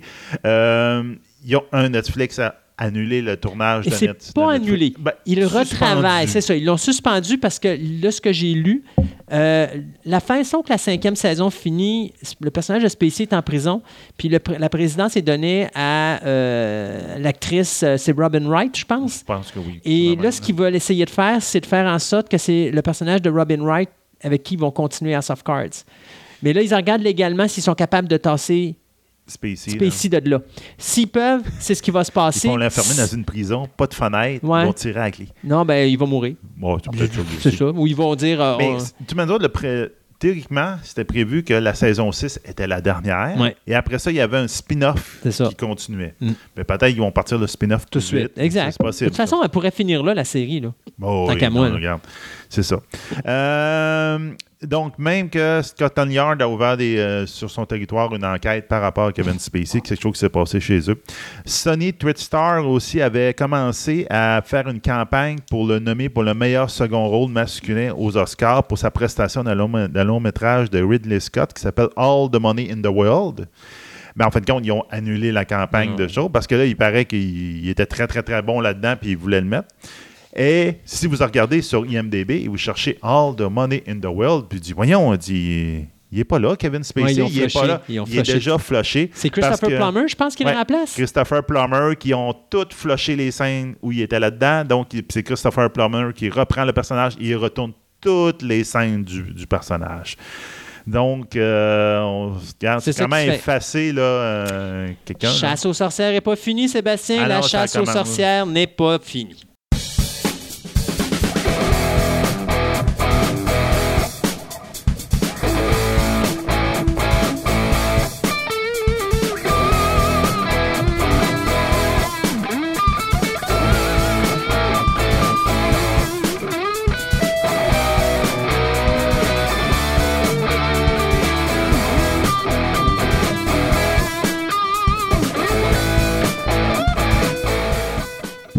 Une première fois dans l'histoire de Fantastica, courte histoire, bien sûr, euh, on a décidé de faire un segment en plusieurs parties pour expliquer un univers de science-fiction totalement délirant.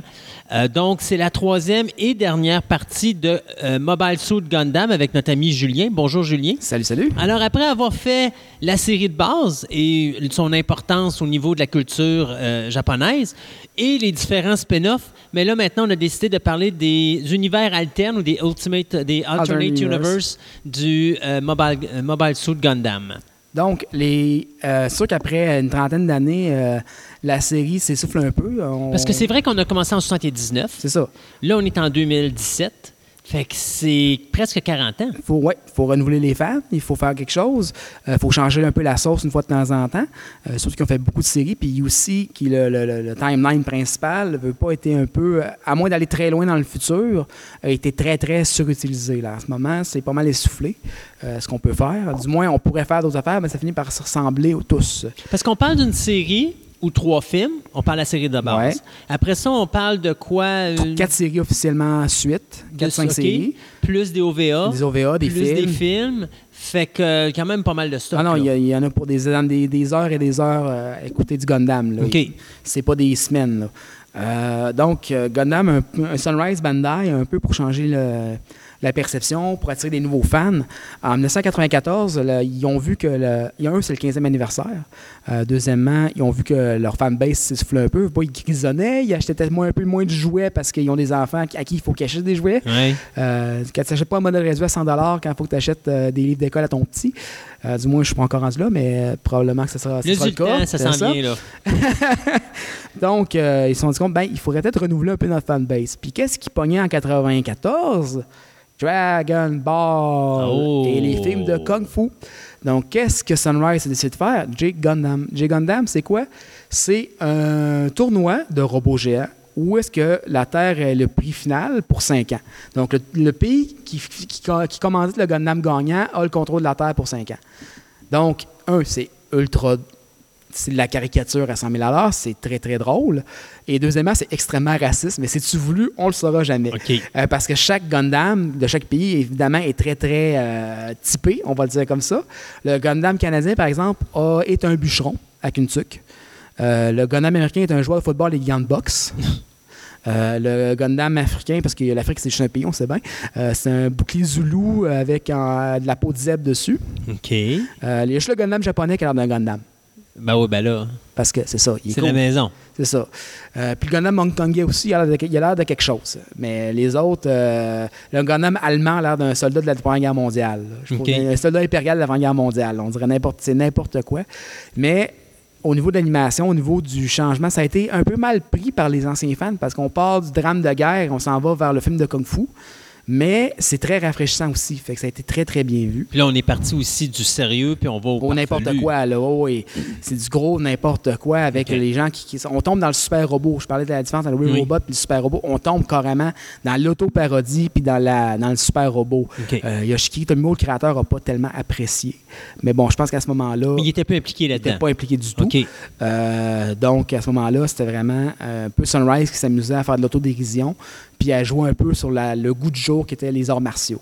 Euh, donc, à conseiller, très, très drôle. faut pas euh, non plus avoir une sensibilité trop, trop... euh, parce que je me dis, c'est- c'est-tu raciste par exprès? Je crois pas. C'est-tu pas un manque de connaissances des cultures? Oui. Puis c'est-tu parce que... Est-ce que ça se voit tant que ça? ben, quand tu vois un Tu avec un sombrero puis une moustache, oui.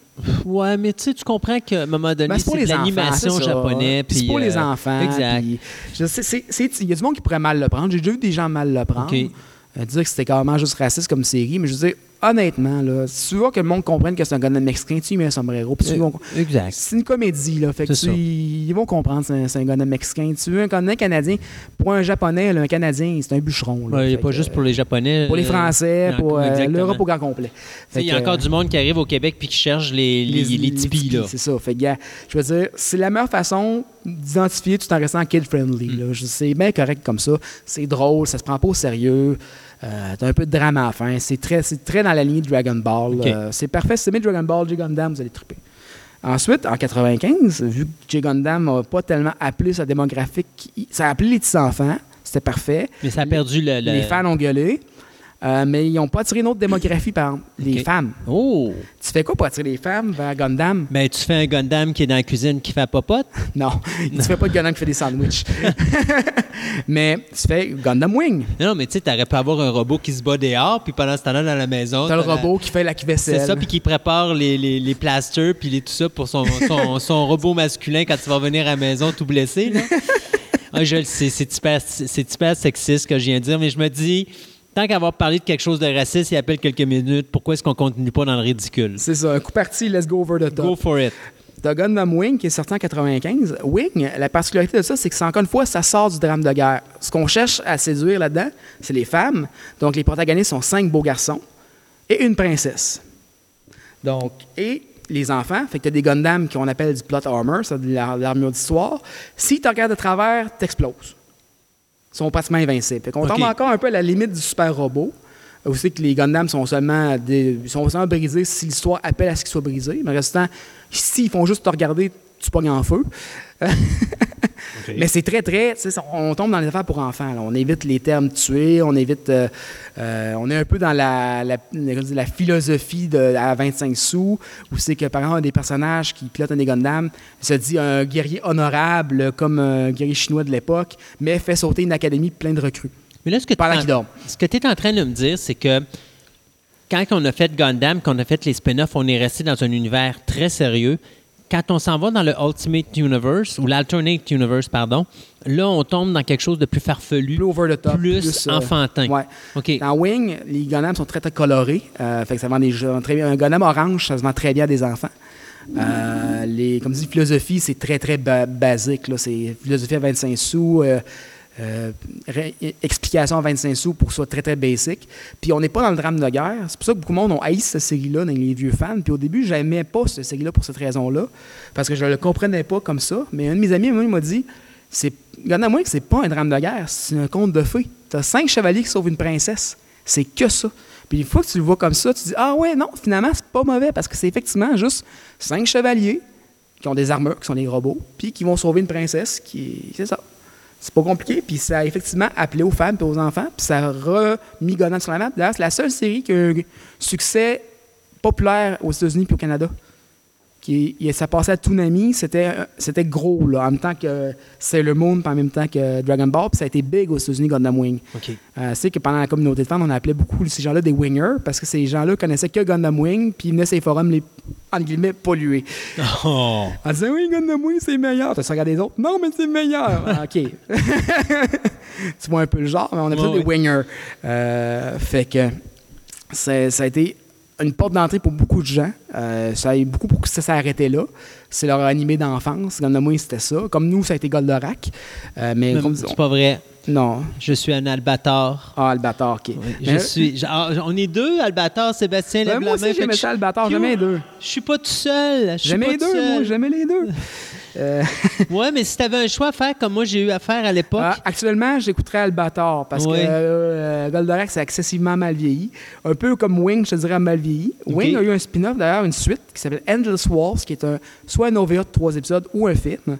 Je préfère l'OVA parce que c'est plus puis qui est beaucoup mieux fait. Honnêtement, les motivations des gens sont mieux expliquées, les combats sont à couper le souffle. C'est sorti en 97, puis honnêtement, ça se compare à l'animation d'aujourd'hui.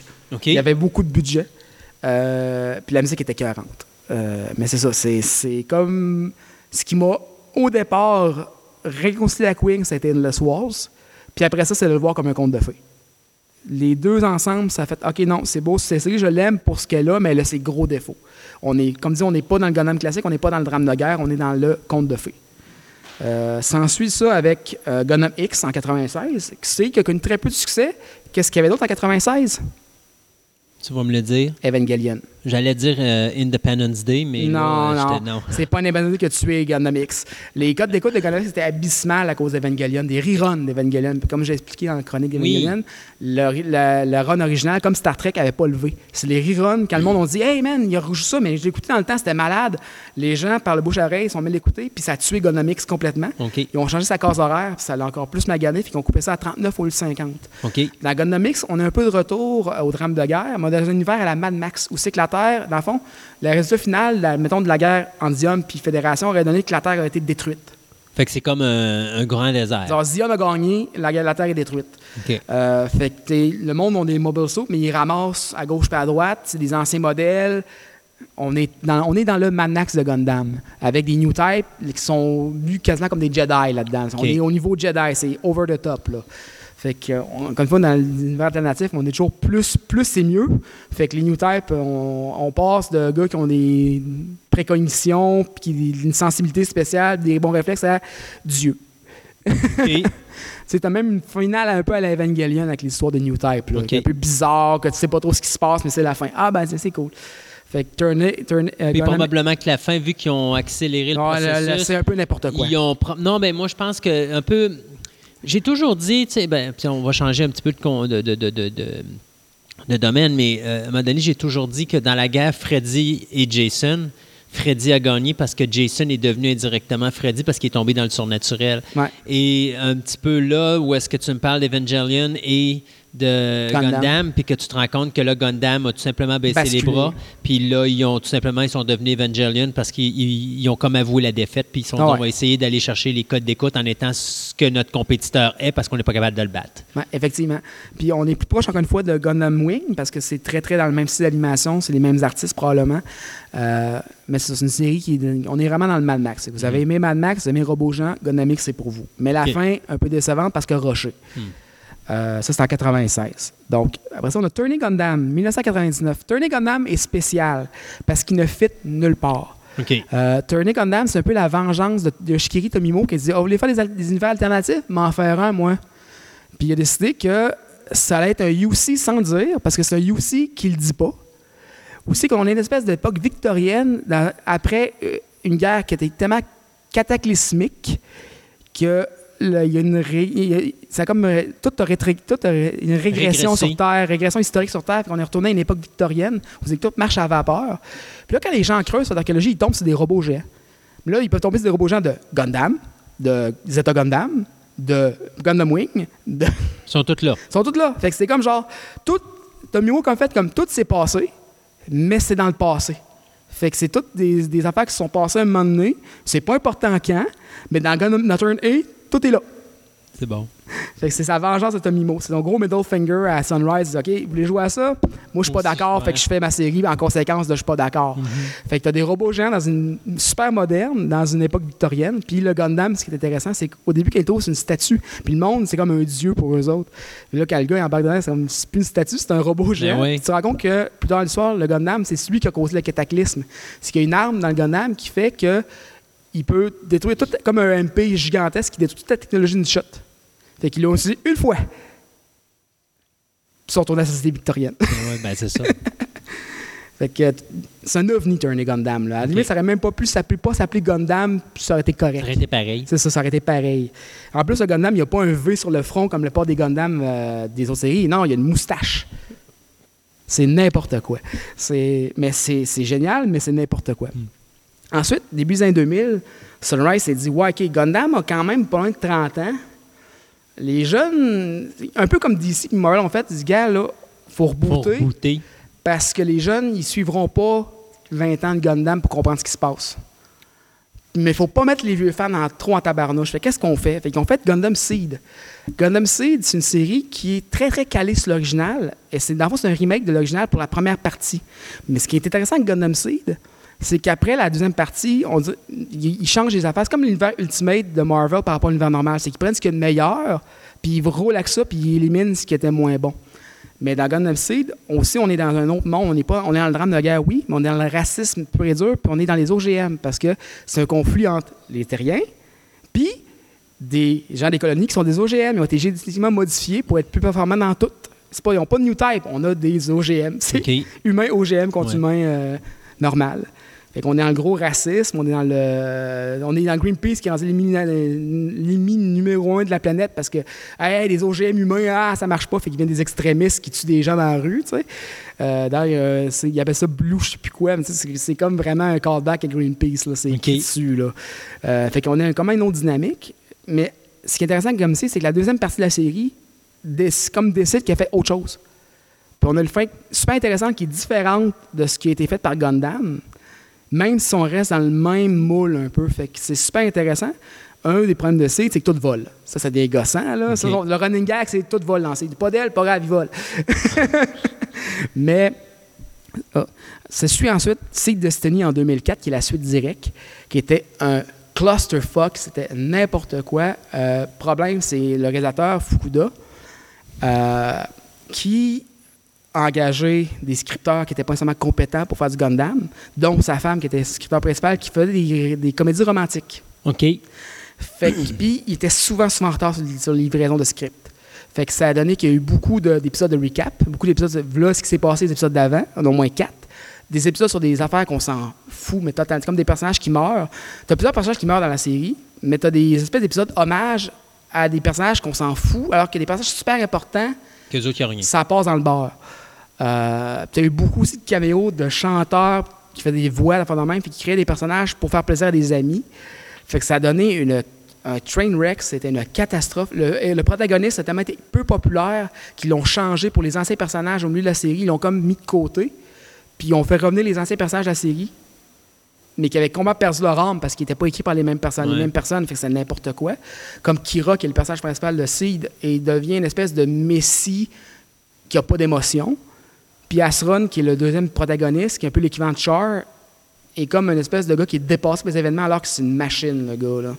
Fait que c'est C'est fait par des gens qui n'ont pas compris qui n'ont pas compris, avec un réalisateur qui a décidé de faire plaisir à tout le monde. Hmm. Fait que les- il y a des, c'est un peu le, le, le préquel, c'est un peu l'équivalent des préquels de Star Wars. C'est plein de bonnes idées. Ce gars-là, CDC est rempli de bonnes idées. C'est pour ça que j'ai encore les DVD chez nous. Je suis pas prêt à enterrer ces séries-là et à mettre le feu dedans. Il y a plein d'excellentes idées. Mais il n'y a pas un bon concept. Mais le- Ben, l'exécution- développement. L'exécution est ça. dégueulasse. Euh, ça n'a juste aucun sens. Euh, ce qui sauve un peu la série, c'est qu'ils ont refait la fin. Ils appellent ça la finale plus. Ou c'est que c'est un director cut, dans le fond, puis ils réparent la fin. OK. Parce que la fin originale, il n'y avait, rien qui- il y avait rien de résolu. C'était comme. Je, souvent, tu as un personnage qui se déclare comme le gros méchant depuis le début, puis tu comme. D'où c'est qui sort ça? Puis tu as comme le personnage secondaire qui vient régler le problème, alors que le personnage principal, il n'y a aucun de ces storylines qui sont résolus. C'est comme une fin de on abandonne. Puis les, les, les codes d'écoute ne devaient pas être terribles. Ah non, à la fin, ça devait être catastrophique. C'est pour ça qu'ils ont dû faire n'importe quoi. Euh, donc, euh, ils ont sorti un spin-off derrière de Seed qui est Stargazer, qui est intéressant. Il y a dans l'univers Gundam ce qu'on appelle des euh, Mobile Suit Variations. C'est des livres qui sortent avec des robots qui sont des variations. Mettons, euh, genre le Gundam a eu plusieurs sous-modèles. Voilà les modèles pour les modélistes, pour les, les fans finis, un peu comme dans Star Wars. On euh, tu sais, tel Jedi qu'on n'a jamais vu dans le film, ben, il était là. là. Ouais. Fait que c'est un peu ça. Euh, sauf qu'ils ont sorti une série qui était basée sur les sketchs de ces. fait que tu as plusieurs nouveaux robots pilotés par des, des nouveaux pilotes puis qui se battent pour le Stargazer, dans le fond, qui est un nouveau robot, mais qui est fait pour de l'exploration spa- spatiale. Que le robot n'est pas armé. C'est assez intéressant. C'est juste, c'est surtout, euh, je dire, comme des, des méca designers qui, qui ont décidé de se lâcher là, parce que avec le reste du budget, j'imagine. là. Fait que t'as une histoire très simpliste. C'est plus une- un prétexte pour des méca designers, des animateurs de s'énerver, mais la fin est quand même intéressante. Bon, good. En plus, on tombe dans euh, bam, bam, bam, double zéro. Encore une fois, changement de ton. Euh, double zéro, on tombe dans le on, on fait ce que Wing a essayé de faire, mais en mieux. Wing, avec les cinq chevaliers, au début, on est un peu dans le terrorisme parce que les cinq gars contre le reste de la planète euh, sont l'eau qui fait sauter un camp de recrues euh, pendant qu'ils dorment, faire de même. Dans Double Zéro, on est dans un univers où c'est que c'est une organisation spéciale, euh, secrète créée par le gars qui a inventé euh, un peu l'équivalent de la physique sais, donc il a inventé les réacteurs nucléaires compacts pour les mobile suits et les mobile suits, a décidé de partir une organisation secrète parce qu'il s'est rendu compte que ce qu'il avait fait, c'était la pire idée sur Terre parce que tout le monde va se battre avec ça. La Terre manque de ressources, le pétrole n'en a plus. Euh, fait que tout le monde se bat pour, pour le solaire, puis il y a comme quatre blocs majeurs dans- dans- sur la planète. Les colonies sont. On est avant les colonies à ce moment-là. C'est un peu une univers que les colonies n'existent pas. On en parle, mais ne sont pas encore là. OK. Euh, aussi que les blocs économiques, sais, l'Asie contre l'Europe, contre euh, l'Amérique au complet. Euh, fait que euh, tout le monde se bat pour l'énergie solaire puis ce qui reste d'énergie sur Terre. Euh, fait que euh, cette organisation secrète-là décide que, dans le fond, leur but, leur endgame, dans le fond, c'est de faire une guerre tellement rough que tous les pays n'auront pas le choix de se mettre ensemble contre eux autres. Fait qu'ils ont des Gundam tellement plus performants que ce qui est disponible sur le marché parce que c'est les inventeurs et les techniciens qui ont continué à travailler en arrière pour créer des machines plus performantes que ce que les autres avaient. Parce qu'ils ont tous disparu d'un coup, les autres. Euh, fait que tous les techniciens qui étaient dans le développement, tout le monde qui était là, sont disparus, faire leur secret de leur bord. Couple de dizaines d'années plus tard, les Gundam apparaissent, foutent le bordel. On est dans le, vraiment le terrorisme, carrément. Puis leur but, c'est de se faire tellement de dégâts qu'ils soient l'ennemi public numéro un. Puis de là, tout va arrêter parce que tout le monde va être pogné pour être ensemble pour les battre eux autres. C'est une mission suicide, dans le fond. Fait que c'est Un autre Suicide Squad. Ouais, ça. Puis on parle aussi de, de- de trucs d'enfants soldats qu'on va plus voir dans une autre série qui s'appelle Iron Blooded Orphan plus tard. Mais la part de ces gars-là, comme le pilote principal, c'est un ancien enfant soldat qui dit Moi, la guerre, n'ira le pompon, je vais devenir mon Gundam. Lui, dans sa tête, là, il est plus humain, il est le Gundam. Puis il va finir, la, la guerre, c'est terminé. Il va tellement, genre, régler ça que c'est. Ils vont tellement écœurer le monde qu'il plus jamais il y en aura, là. Fait que c'est pas intéressant. Que ça a amené une suite euh, qui est le film, qui est euh, Awakening a Trailblazer, qui est assez spécial parce qu'ils se battent contre des extraterrestres. C'est comme la seule fois que ça arrive, vous savez qu'il y a des extraterrestres en Gundam, c'est là. Fait que tout le monde est un peu comme. C'est quoi ça? Pourquoi? Ben, parce qu'il y avait, il y avait plus le goût de s'entretuer entre eux autres. Non, ça, ben ça, c'est comme la suite logique, c'est que vu que tout le monde est rendu ensemble pour se battre contre eux autres, ben ça prenait un autre ennemi. Puis la société secrète, ça a tellement été réutilisé, utilisé utilisé encore dans Gundam que, bah, aliens. Faisons la paix quelques instants. Puis battons-nous contre des extraterrestres. Euh, c'est tel que tel, c'est très spécial, mais bon. Puis là, les cinq pilotes de Gundam réapparaissent pour aider, euh, ce qu'ils ont aidé à, à former, Ouais. dans le fond. Parce qu'on sait bien que les, les aliens sont trop forts pour euh, le, le monde uni. Fait que ça prend les cinq Gundam. Beau prétexte, là. Et la princesse? Non, pas ce coup-là. Ah, zut! Non, là, ce coup-là, ils l'ont oublié la princesse. Bon. On, est- on retombe dans le terme de guerre. Bon. C'est- on- Seed, c'est ce que Wing aurait Ouais. dû être sans, sans le flafla, dans Ça le fond. le flafla. On est dans le dur, dans le bête et méchant. C'est Wing, bête et méchant. dans OK, c'est bon. Euh, après ça, on a Gunpla Builder Beginning, que je vais parler avec Bullfighter Tribe et Bullfighters. Euh, on sait que Gundam est une machine à faire des modèles réduits. Euh, Sunrise insiste pour qu'il y ait une série de Gundam aux deux ans à peu près pour vendre plus de modèles réduits. Donc, le prétexte de cette série-là, c'est un peu le Pokémon de Gundam. C'est que les gens construisent des robots, puis ils font des tournois avec leurs robots. Fait que, mais ce qui est drôle, c'est qu'ils prennent des modèles qui sont. C'est comme ça dit que les séries qui ont été faites de Gundam existent dans cet univers-là. Puis ces enfants-là, puis ces jeunes-là ont écouté ces séries-là. Puis là, ils construisent des robots gens custom, genre des, des, des, des modèles réduits custom. Puis là, ils mettent ça dans une arène comme des Pokémon. Puis ils contrôlent la distance, puis ils se tapochent. Fait que c'est, c'est Gundam meet Pokémon. Aussi que l'uni- l'univers de Gundam existe. Puis ça permet aux gens de dire OK, si je prends le morceau de tel autre robot, un peu comme Beyblade, c'est qu'ils font leur toupie, là, mais là, c'est des robots. Fait c'est plus intéressant un peu. Si je prends le morceau de tel robot, puis je mets les jambes de l'autre, OK, il va être plus fort pour ça. Puis là, t'as- fait que tu as des retours des vieux robots dans Ouais. ces séries-là, des caméos, mais genre, euh, mettons, euh, le, le, le Gundam de Seed, euh, il est déjà ultra fort. Ben, il arrive, puis genre, j'ai racheté des nouvelles ailes. Il y a du feu partout, puis il est rouge, puis what the fuck, où ils ont mis des affaires de, de G Gundam, genre de l'art martiaux, dans la bébelle du Gundam original avec son bel scoop, puis sa main qui brûle, puis fait des kamehameha. N'importe quoi. C'est bon. C'est super pour les enfants. Ouais. C'est- vraiment, on est dans les, pour les Ah, enfants. c'est Pokémon. C'est Pokémon, Gundam C'est ou bon. Beyblade. Euh, fait que c'est trois séries qui sont intéressantes. Euh, Gundam Age, pas terrible comme série. Euh, le concept est super intéressant par contre, sorti en 2011.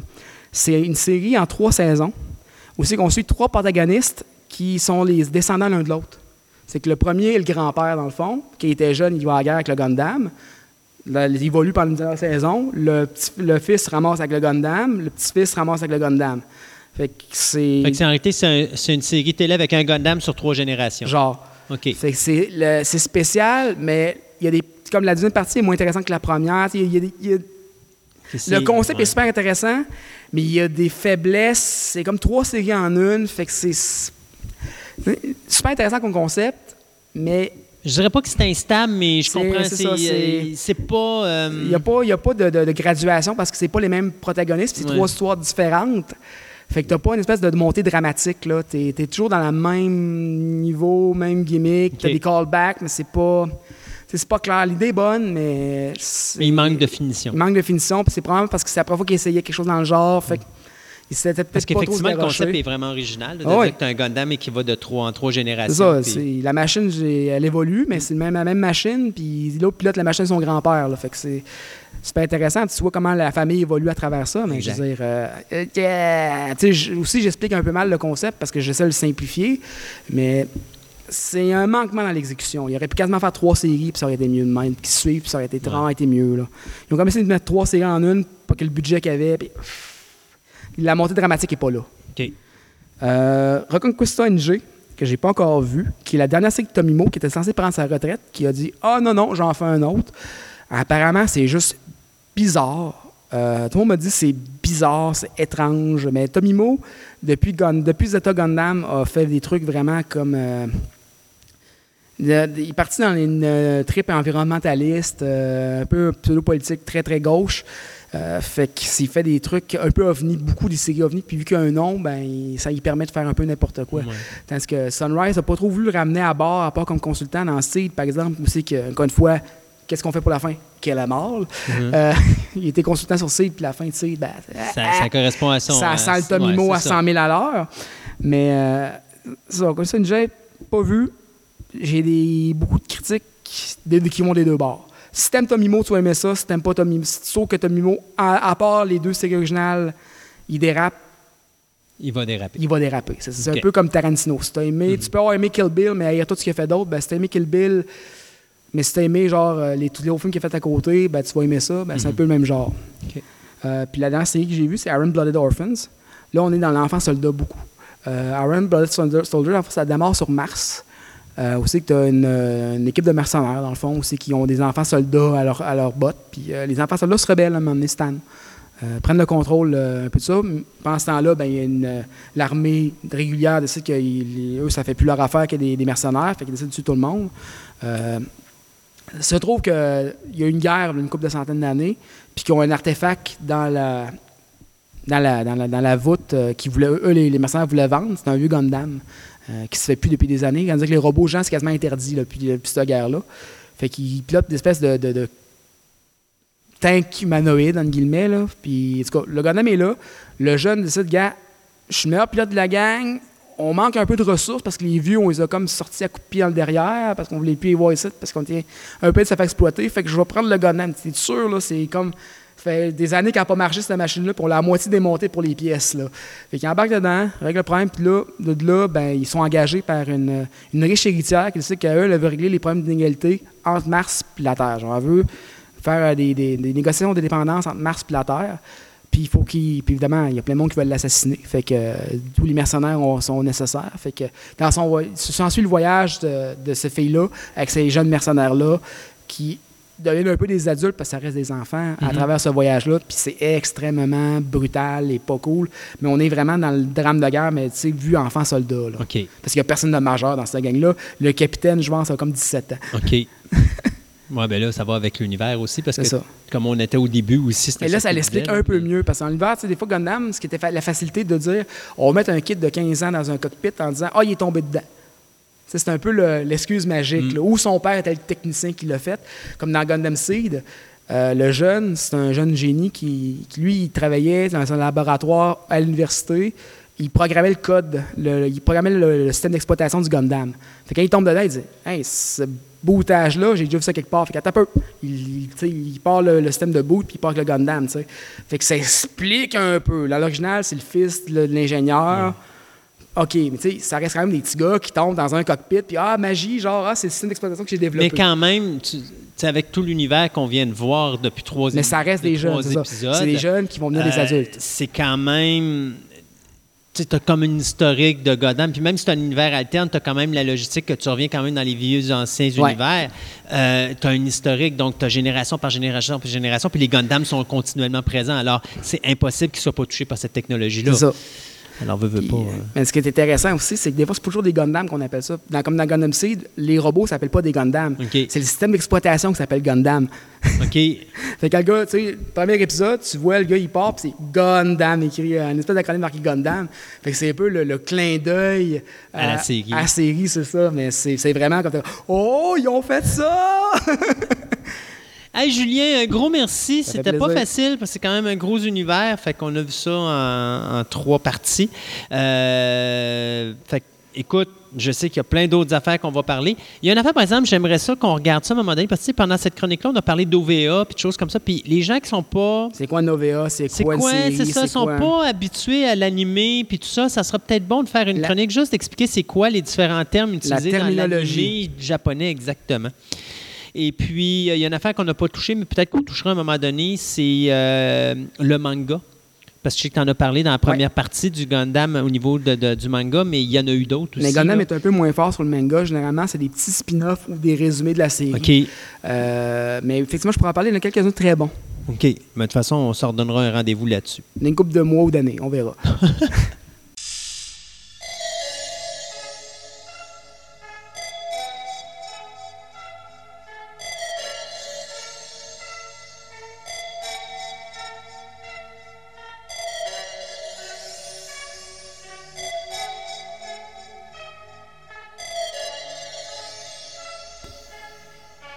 Tantôt, en parlant avec Andréane du sujet dont on va vous parler dans quelques instants, euh, on a fait une découverte incroyable et je pense que les gens, quand ils vont écouter cette chronique-là, qui vont probablement au début dire, bon, et encore, ils vont en parler d'un sujet superflu, blablabla, blablabla, euh, je pense que vous allez vraiment triper sur la, sur la découverte qu'on vient de faire. Andréane, on va parler du tarot. Exactement. Puis, ce qui est vraiment amusant, c'est qu'en regardant des cartes de tarot, parce qu'on a quelques modèles ici en avant, puis en regardant l'histoire du tarot, tout ça, on s'est rendu compte que le tarot est comme l'ancêtre des paquets de cartes traditionnels pour jouer au poker. Ah oui, tout à fait. Wow! En fait, Qui l'aurait dit? ah, c'est- c'est- c'est. euh, quand on y réfléchit, c'est logique, mais en effet, c'est c'est spécial. Il y a eu une évolution, en fait. C'est, à la base, le jeu de tarot vient du coin, bon, d'Italie. Euh, vient vraiment de, de, de, de- de l'Italie en général. Mais avec le, le- avec l'évolution, avec les différents contacts avec les peuples, il s'est vraiment séparé en deux types de, de paquets de cartes, si je peux dire. OK.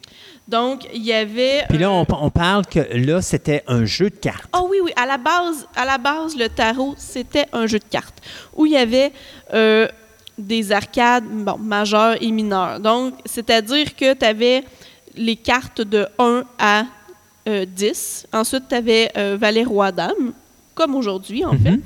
Et tu avais des cartes à tout qui sont l'équivalent des 20 21 cartes d'ar- d'arcade majeure aujourd'hui, euh, dans, dans un jeu de tarot euh, normal. Tu avais en fait deux types de tarot, avec des enseignes. Les enseignes, c'est les, les types de couleurs qu'il y a dessous, les types de, de, de- de dessins. Tu avais des enseignes latines et ce qui était appelé les enseignes françaises. Je vais commencer par les enseignes. Ils appelaient ça les enseignes françaises, mais en fait, ça apparaît en Allemagne. Étrangement, mais c'est ça. Euh, pendant le 17e siècle. Et ça vient possiblement de différents contacts avec euh, le monde asiatique, en fait. Et c'est des les enseignes qu'on connaît aujourd'hui, c'est-à-dire cœur, carreau, pique et trèfle. Donc, l'ancêtre, on disait Du aux gens, c'est l'ancêtre du jeu de cartes, c'est Ah ça. oui, là. oui, oui, Puis oui, tantôt, voyez-vous, on parlait de 1 à 10, le valet, le dame, le roi. Ça revient euh, exactement. C'est juste qu'avec les années, euh, les atouts se sont modifiés. As un jeu de cartes traditionnel avec euh, tout simplement les deux jokers, Mhm. qui en fait pourrait même faire penser euh, aux fous qu'il y avait dans les euh, jeux de tarot Oui. euh, normal.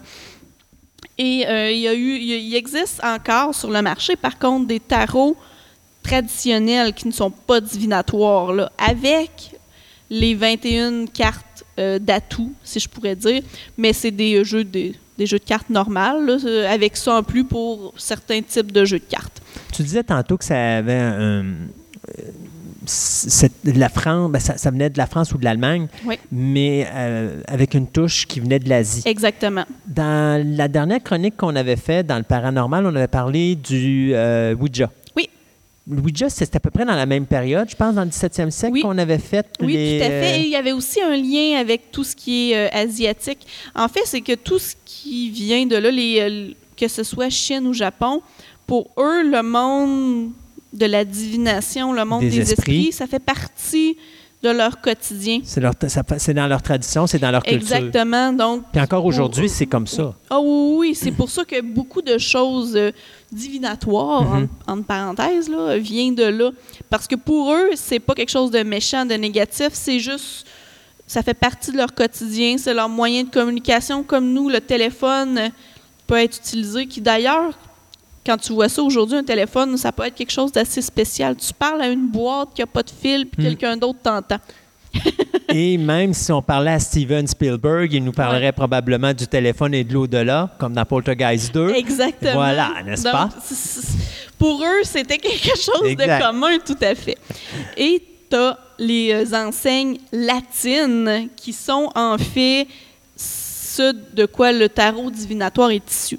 C'est-à-dire que les quatre enseignes, au lieu d'être cœur, carreau, pique et trèfle, c'est bâton, coupe, denier et épée. Denier, pour ceux qui ne savent pas ce que c'est, ça représente une pièce de monnaie en or. Mais certains euh, jeux, au lieu d'être un denier, ça peut être des pentacles, ça peut être. C'est un signe à l'intérieur d'un rond, en fait, tout simplement. Juste pour qu'on comprenne, je reviens un petit peu en arrière. Ah, tu as parlé de tarot divinatoire. Oui. Tarot divinatoire, c'est un tarot pour, pour voir l'avenir. Oui. Mais à l'origine, c'était pas fait pour ça. Non, c'était un jeu de cartes encore euh, Traditionnel. traditionnel. Euh, D'ailleurs, certaines personnes ont dit que l'origine était égyptienne, qu'il y aurait retrouvé dans certains papyrus ou dans certaines euh, illustrations des Égyptiens qui tenaient comme des cartes et qui utiliseraient quelque chose de semblable à ça. L'origine exacte de où est-ce que ça remonte, on le sait pas. C'est obscur. C'est flou, c'est ça. Ça peut venir de plusieurs endroits, autant asiatiques que peut-être, bon, égyptienne, que ça venir d'un petit peu partout. Mais c'est vraiment à partir, bon, euh, les enseignes latines, c'est à partir du 15e siècle, dans le nord de l'Italie, que le tarot, euh, comme on le connaît aujourd'hui, est né, je dirais. Où est-ce que là, bon, c'est les cartes roi, dame, cavalier de 1 à 10, plus les, euh, les arcanes majeures qui sont différents atouts, euh, 21, je pense qu'il y a 21 atouts, dont le fou. Euh, et à partir de ça, qui était à la base un jeu de cartes normal, à un moment donné, euh, il y a euh, un, un homme, je cherche son nom. En fait, c'est dans les années 1500 qui euh, s'est mis à utiliser les cartes à jouer comme moyen divinatoire. Un médium, en fait, qui utilisait ça. euh, Est-ce que tu sais, avant que ça devienne quelque chose pour parler, ben pas pour parler aux esprits parce qu'on on rectifie, là, c'est pas fait pour ça, pour lire l'avenir, mhm. le jeu de cartes, c'était quoi exactement le but? C'est un peu comme euh, un jeu de cartes aujourd'hui. Quand on joue au 500 ou des choses comme ça, ou au... euh, ah, je cherche le nom, là.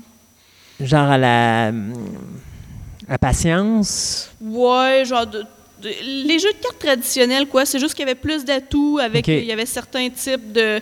C'est comme un peu quand on joue justement au 500, tu as une couleur d'atouts. Ben, il existait une suite d'atouts, OK, je comprends. tout simplement.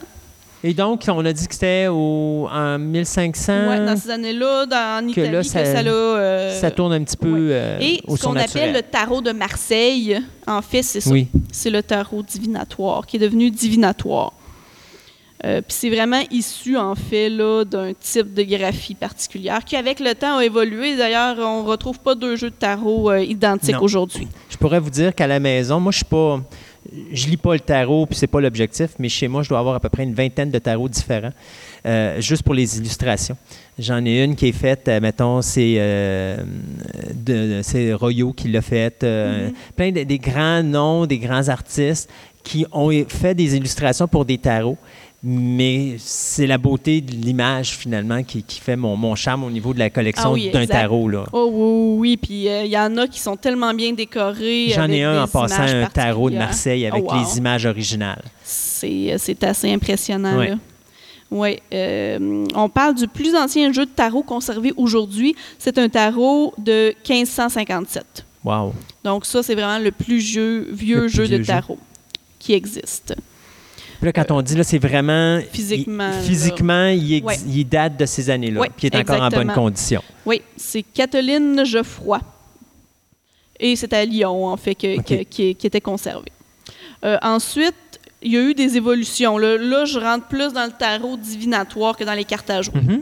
Euh, au 17e siècle, il existait trois jeux, trois types de jeux de tarot. Ça venait tous de Paris, qui portent des noms de- différents, euh, qui a été utilisé bon, par différents rois, peu importe. Euh, et avec le, temps, à un moment donné, la popularité s'est mise à décliner parce que c'était euh, bon, carte à jouer, qui utilisait, oui, un petit peu comme divination, mais pas plus que ça. L'Église doit avoir un, un rapport là-dedans aussi. Toujours. Hmm. Toujours. Euh, D'ailleurs, au Moyen Âge, l'Église a brûlé tous les jeux de tarot qu'ils pouvaient trouver.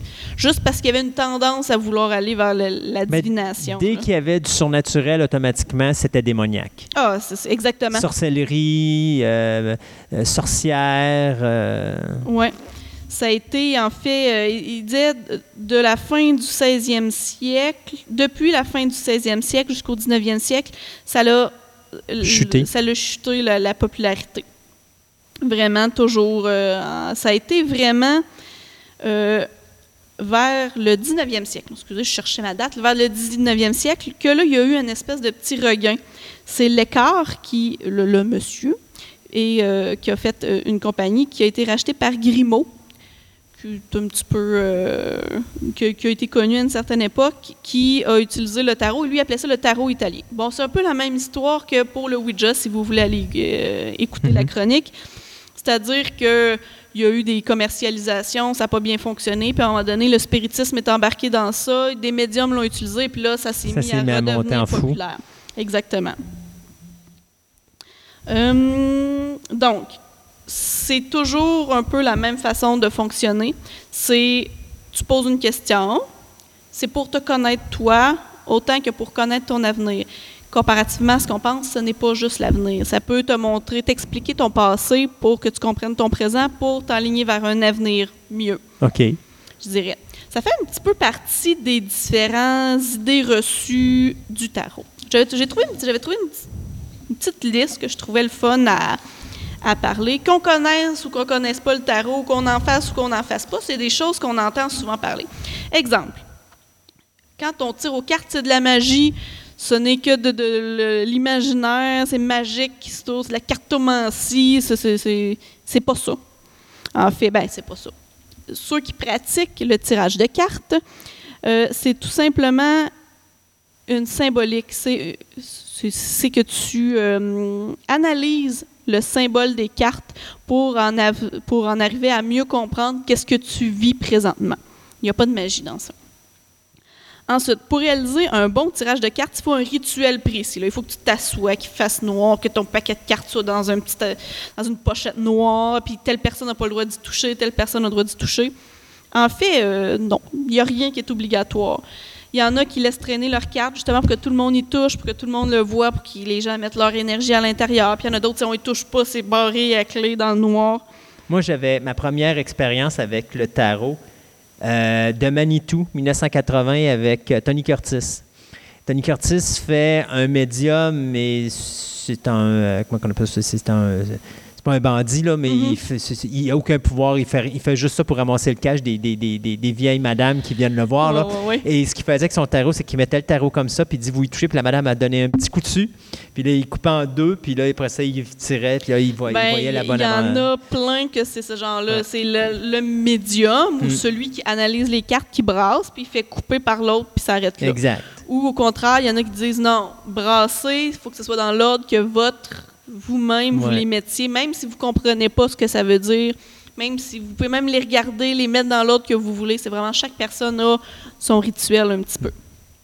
Ensuite, le tirage de cartes résulte d'une connexion avec le divin. Vraiment pas. Dans le fond, c'est juste la capacité que les gens ont à ana- analyser les symboles Ouais. qui sont dessus. Avec, bon, c'est sûr que c'est des listes de, euh, qui t'expliquent telle chose, veut dire telle chose, mais c'est la personne, c'est capable de bien faire les jonctions entre chacune des, euh, des symboles, en fait. Là. Je me permets une réflexion. Oh oui, vas-y. OK. Je considère que ça, c'est ce qui permet aux gens d'être des bons psychologues. Tout à fait. Oui, oui, oui, oui, oui. Parce oui. que, en réalité, ça va pas nécessairement te dire l'avenir, mais tu vas adapter à ce que toi tu vis le signe que tu vois sur la carte. Et Oui. donc, tu vas t'auto-psychanalyser rapidement avec l'aide d'une illustration. Tout à fait. C'est très, très, très. Tant qu'à moi, c'est très, très, très psychologique, là, comme tu dis. euh, Puis, si, admettons que moi, je tire aux cartes quelqu'un que je connais, en plus, je sais qu'est-ce que la personne vit généralement. Mhm. Donc, pas que je vais diriger euh, la lecture euh, vers ce que la personne veut entendre, mais des fois, c'est juste parler de certains thèmes qui va la faire réfléchir. Exact. Donc, c'est comme une autre idée reçue. Le, le tarot est dangereux. Il n'y a rien de dangereux dans des cartes, là, je m'excuse. Non, puis euh, comme je disais, j'en ai une vingtaine à la maison, puis j'ai pas encore de Il y a mauvais personne esprit. qui t'a attaqué, non, il pas- non, pas encore, pas encore. Euh, le tarot ne donne que des informations sur votre avenir. En fait, non, du tout, du tout, du tout. Ça, au contraire, ça, ça te fait réfléchir sur ton passé, sur ce qui a influencé ce que tu vis présentement pour essayer de t'aider dans l'avenir à prendre une bonne direction. En fait, c'est une façon, c'est plutôt une façon de te guider vers une solution que ah, dans l'avenir, il va t'arriver ça. Dans 15 jours, tu vas avoir un accident de voiture. Là. Non, non, non, non, non, non, non. Mais il y en a beaucoup qui, qui croient ça. Oui. Là. Je veux dire qu'ils vont arriver, ils vont faire lire le tarot, il va arriver une catastrophe, papa, papa, papa. Mais en réalité, personnellement, je pense que c'est juste la personne qui se la crée elle-même, Oui, la catastrophe, parce qu'elle est convaincue qu'il va en avoir une. Oui. Puis à un moment donné, ça peut être aussi niaiseux que euh, attribuer juste quelque chose. Ah, c'était ça la catastrophe qui m'avait parlé. Tout parce à que fait. dans une journée, là, au nombre de fois que vous allez vous enfarger dans quelque chose, là, Ah oui. je pourrais vous dire, vous allez avoir un accident, c'est sûr que dans, dans les 24 heures qui suivent, vous allez en avoir un. Là. C'est- Ben, c'est clair. Justement, la prochaine idée conçue, les cartes disent quelque chose, alors ça va forcément se produire. Non, non. Chaque personne est maître de son futur. c'est ça. Tout ce c'est vraiment. C'est un guide. C'est exactement, c'est le mot que je cherchais. Tu sais, puis ça ne sert à rien de faire un tirage pour dire qu'est-ce qui va m'arriver cet après-midi. C'est pas ça. C'est plutôt une façon de te guider pour les prochaines semaines et les prochains mois. Hmm. C'est rarement négatif. C'est un peu comme un horoscope, finalement. Je- Selon moi, c'est même mieux. Un horoscope, là, savoir que la maison du chameau est dedans le huitième. euh, Ouais, euh, Tu sais, c'est- Mais je veux dire, l'optique est là pareil, parce Oui. qu'un horoscope va dire Ah, vous allez vivre des aventures, vous allez tomber en amour, blablabla. Ouais. Pas nécessairement dire là, là. Non, C'est pas ça je vais sortir pas- dehors puis je vais avoir la première personne sur le, le Non. trottoir, puis Oh my God! c'est- L'amour c'est- c'est- c'est ne ça. veut pas. Ça peut être une nouvelle passion, ça Exact. peut être euh, tellement plein c'est de quelque chose choses. qui peut se développer dans les prochains Oui. jours, dans les prochaines semaines. Le Ah, tarot, les c'est prochaines exactement- années, c'est la même C'est chose. ça, puis c'est pour ça que je dis, pour moi, le lien se fait avec le tarot, parce que le tarot, c'est un peu ça aussi. C'est, mettons que tu dis, ah, OK, tu vas vivre, mettons, euh, une aventure amoureuse. OK, c'est pas quand vous allez sortir de là que vous allez à côté la première personne sur la chaîne Non. de trottoir, puis là, c'est, c'est elle, cette personne. Non, non, c'est- ça non. peut. En réalité, c'est juste un guide pour vous dire, surveille autour fait. de toi parce qu'il y a des, des, Oui. des, des possibilités. À certaines personnes disent qu'on peut pas se tirer soi-même, d'ailleurs, parce qu'il faut quelqu'un. bon. Ouais, c'est, C'est pas vrai, tu Non, peux te tirer toi-même. C'est la même chose. Ça va te guider, ça va te donner un indice vers quoi te diriger ou vers quoi penser, une réflexion, en fait. Hmm. Euh, bon, certaines personnes disent, bon, encore une fois, faut pas tirer les cartes certains jours de la semaine parce que c'est négatif ou euh, si on y croit pas, ça fonctionne pas. L'histoire là, de certains jours, certaines heures, euh, tu peux pas tirer, les énergies sont pas bonnes. Souvent, c'est relié au fait que les personnes qui tiraient étaient fatiguées, donc ils, ils cherchaient moins à comprendre les liens entre les cartes, que tu sais, ils, ils donnaient de moins bonnes indications, de moins bonnes pistes de réflexion. En fait, C'est- pas tant sur hey, le lundi si tu tires les cartes, là, ça va être négatif, puis il va juste arriver des Ben choses ouais, non, mauvaises. Non, non, non, non, non, ça fonctionne pas. Ou encore la fabuleuse de On va arrêter ça là, je suis pas capable de rien lire aujourd'hui. Ben oui, voyons. Ça, souvent, la personne est trop fatiguée à la fin et plus capable. Ou, ça, ça a comme aucun lien. Puis, l'idée reçue que si on n'y croit pas, ça fonctionne pas. Ça, j'aurais une anecdote personnelle. Euh, moi, j'ai déjà fait du tirage de cartes dans l'optique de piste de réflexion et non, je te dis ton avenir. Et puis, pour elle, il y avait un de mes amis qui dit Bon, euh, j'y crois pas, là, mais envoie, c'est beau, amuse-toi, fais-le. Puis, je l'avais tiré. Puis, il il y avait dans sa vie personnelle des choses qu'il nous avait pas dit, certains obstacles, certaines. En tout cas, ça n'allait pas obligatoirement très bien.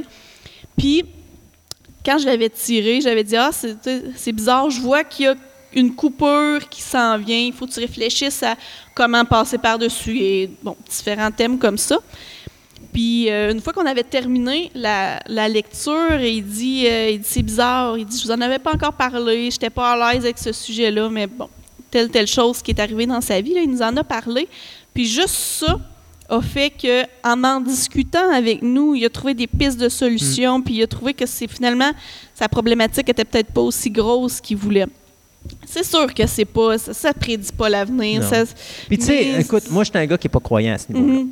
Euh, cependant, encore une fois, comme je dis, tu vas tirer quelque chose, la personne va chercher ce qu'elle veut aller chercher. fait. que tu aurais pu dire la coupure, puis ça aurait pu être n'importe quoi qui aurait pu faire cliquer sur une Ouais. coupure. Et il manquait vague. juste quelque chose. C'est ça, il manquait peut-être juste un petit quelque chose pour qu'il se décide à affronter un, problème. Des fois, ça n'a même aucun lien. Mm. puis Mais c'est lui- juste ça. Puis lui a accroché là-dessus parce que c'est un mot qui est associé avec quelque chose qui se passait là. Mais tu aurais pu lui dire ça, puis ça aurait pu être n'importe quoi. euh, Qui aurait pu l'associer avec simplement, il a fait une coupure parce que euh, il, a pris, il, a, il a quitté son travail ou il a fait Ah, une coupure fait. parce que, euh, je sais pas, moi, il s'est coupé ou. euh, il a- Ah, bon. ça, ça, ça aurait Puis, pu être 52 ou il a choses laissé tomber son meilleur ami ou même un ami Ouais. tout court ou à son travail, il s'est chicané avec un, adjoint ou un assistant. Mhm. ou c'est pour ça que je dis, tantôt je disais, pour moi, je le vois comme euh, une façon de remplacer le psychologue Tout à fait. parce que tu t'auto-psychanalyses grâce Oui. au Ah oui, tu t'amènes vers une réflexion que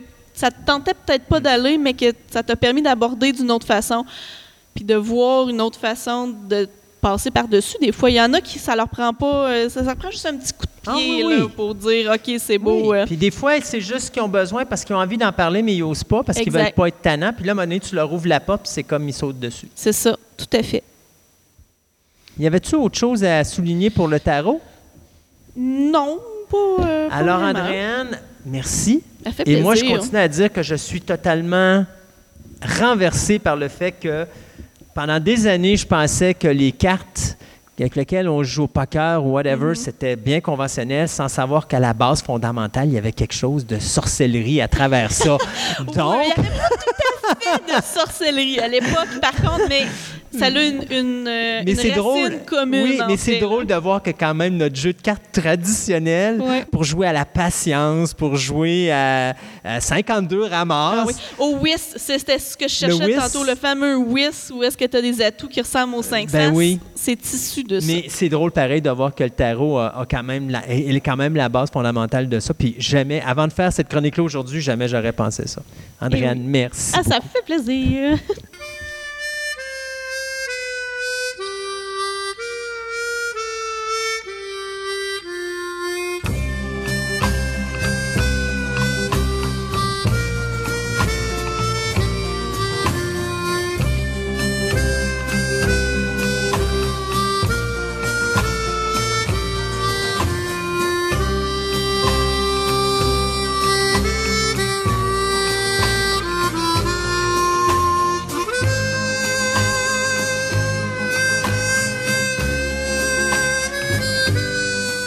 voilà notre première chronique euh, Ciné Nostalgie. Nostalgie. Et Sébastien, go for it. Christophe, on a cinq minutes. Yes! Ceci dit. Euh, hey, je- avant qu'on commence la chronique, puis oui, il reste cinq minutes, mais on va quand même extensionner un peu. Euh, pourquoi j'ai choisi le thème que vous venez d'entendre? C'est que c'est le thème du film Midnight Cowboy. Puis, pour ceux qui sont de ma génération et de ta génération, si on se rappelle les dimanches soirs, tu avais les grands films. Euh, t'en fais pas les grands films, tu avais les bons dimanches. Oui. Après ça, tu avais les nouvelles. Mhm. Puis là, le soir, il passait un film et c'était ce thème-là qui passait. Et là, je me suis dit, c'est le même thème que j'utilisais à un moment donné quand euh, je faisais des chroniques à Choix Radio X, euh, puis qu'on parlait du vieux cinéma. J'avais, demandé à Raphaël de me faire un thème, puis j'avais dit, tu utilises cette musique-là. Puis c'était ce thème-là qu'on avait utilisé parce que je, je trouvais que c'était rétro, puis ça rentrait avec ce que je faisais, c'est-à-dire parler de vieux films. Donc, je me suis dit, ciné nostalgie, on parle de vieilles affaires. Let's go. Et aujourd'hui, pour cette première chronique Ciné Nostalgie, j'ai décidé de parler des débuts de Ron Howard au cinéma comme réalisateur. Puis pour faire ça, ben, il faut que je parle de la relation Ron Howard et Roger Corman. Roger Corman, pour ceux qui ne le savent pas, c'est un gars qui. C'est le maître du B-movie à Hollywood. Oui. C'est le genre de gars qui va prendre, un, mettons, un château, puis se dire Hey, sais-tu quoi?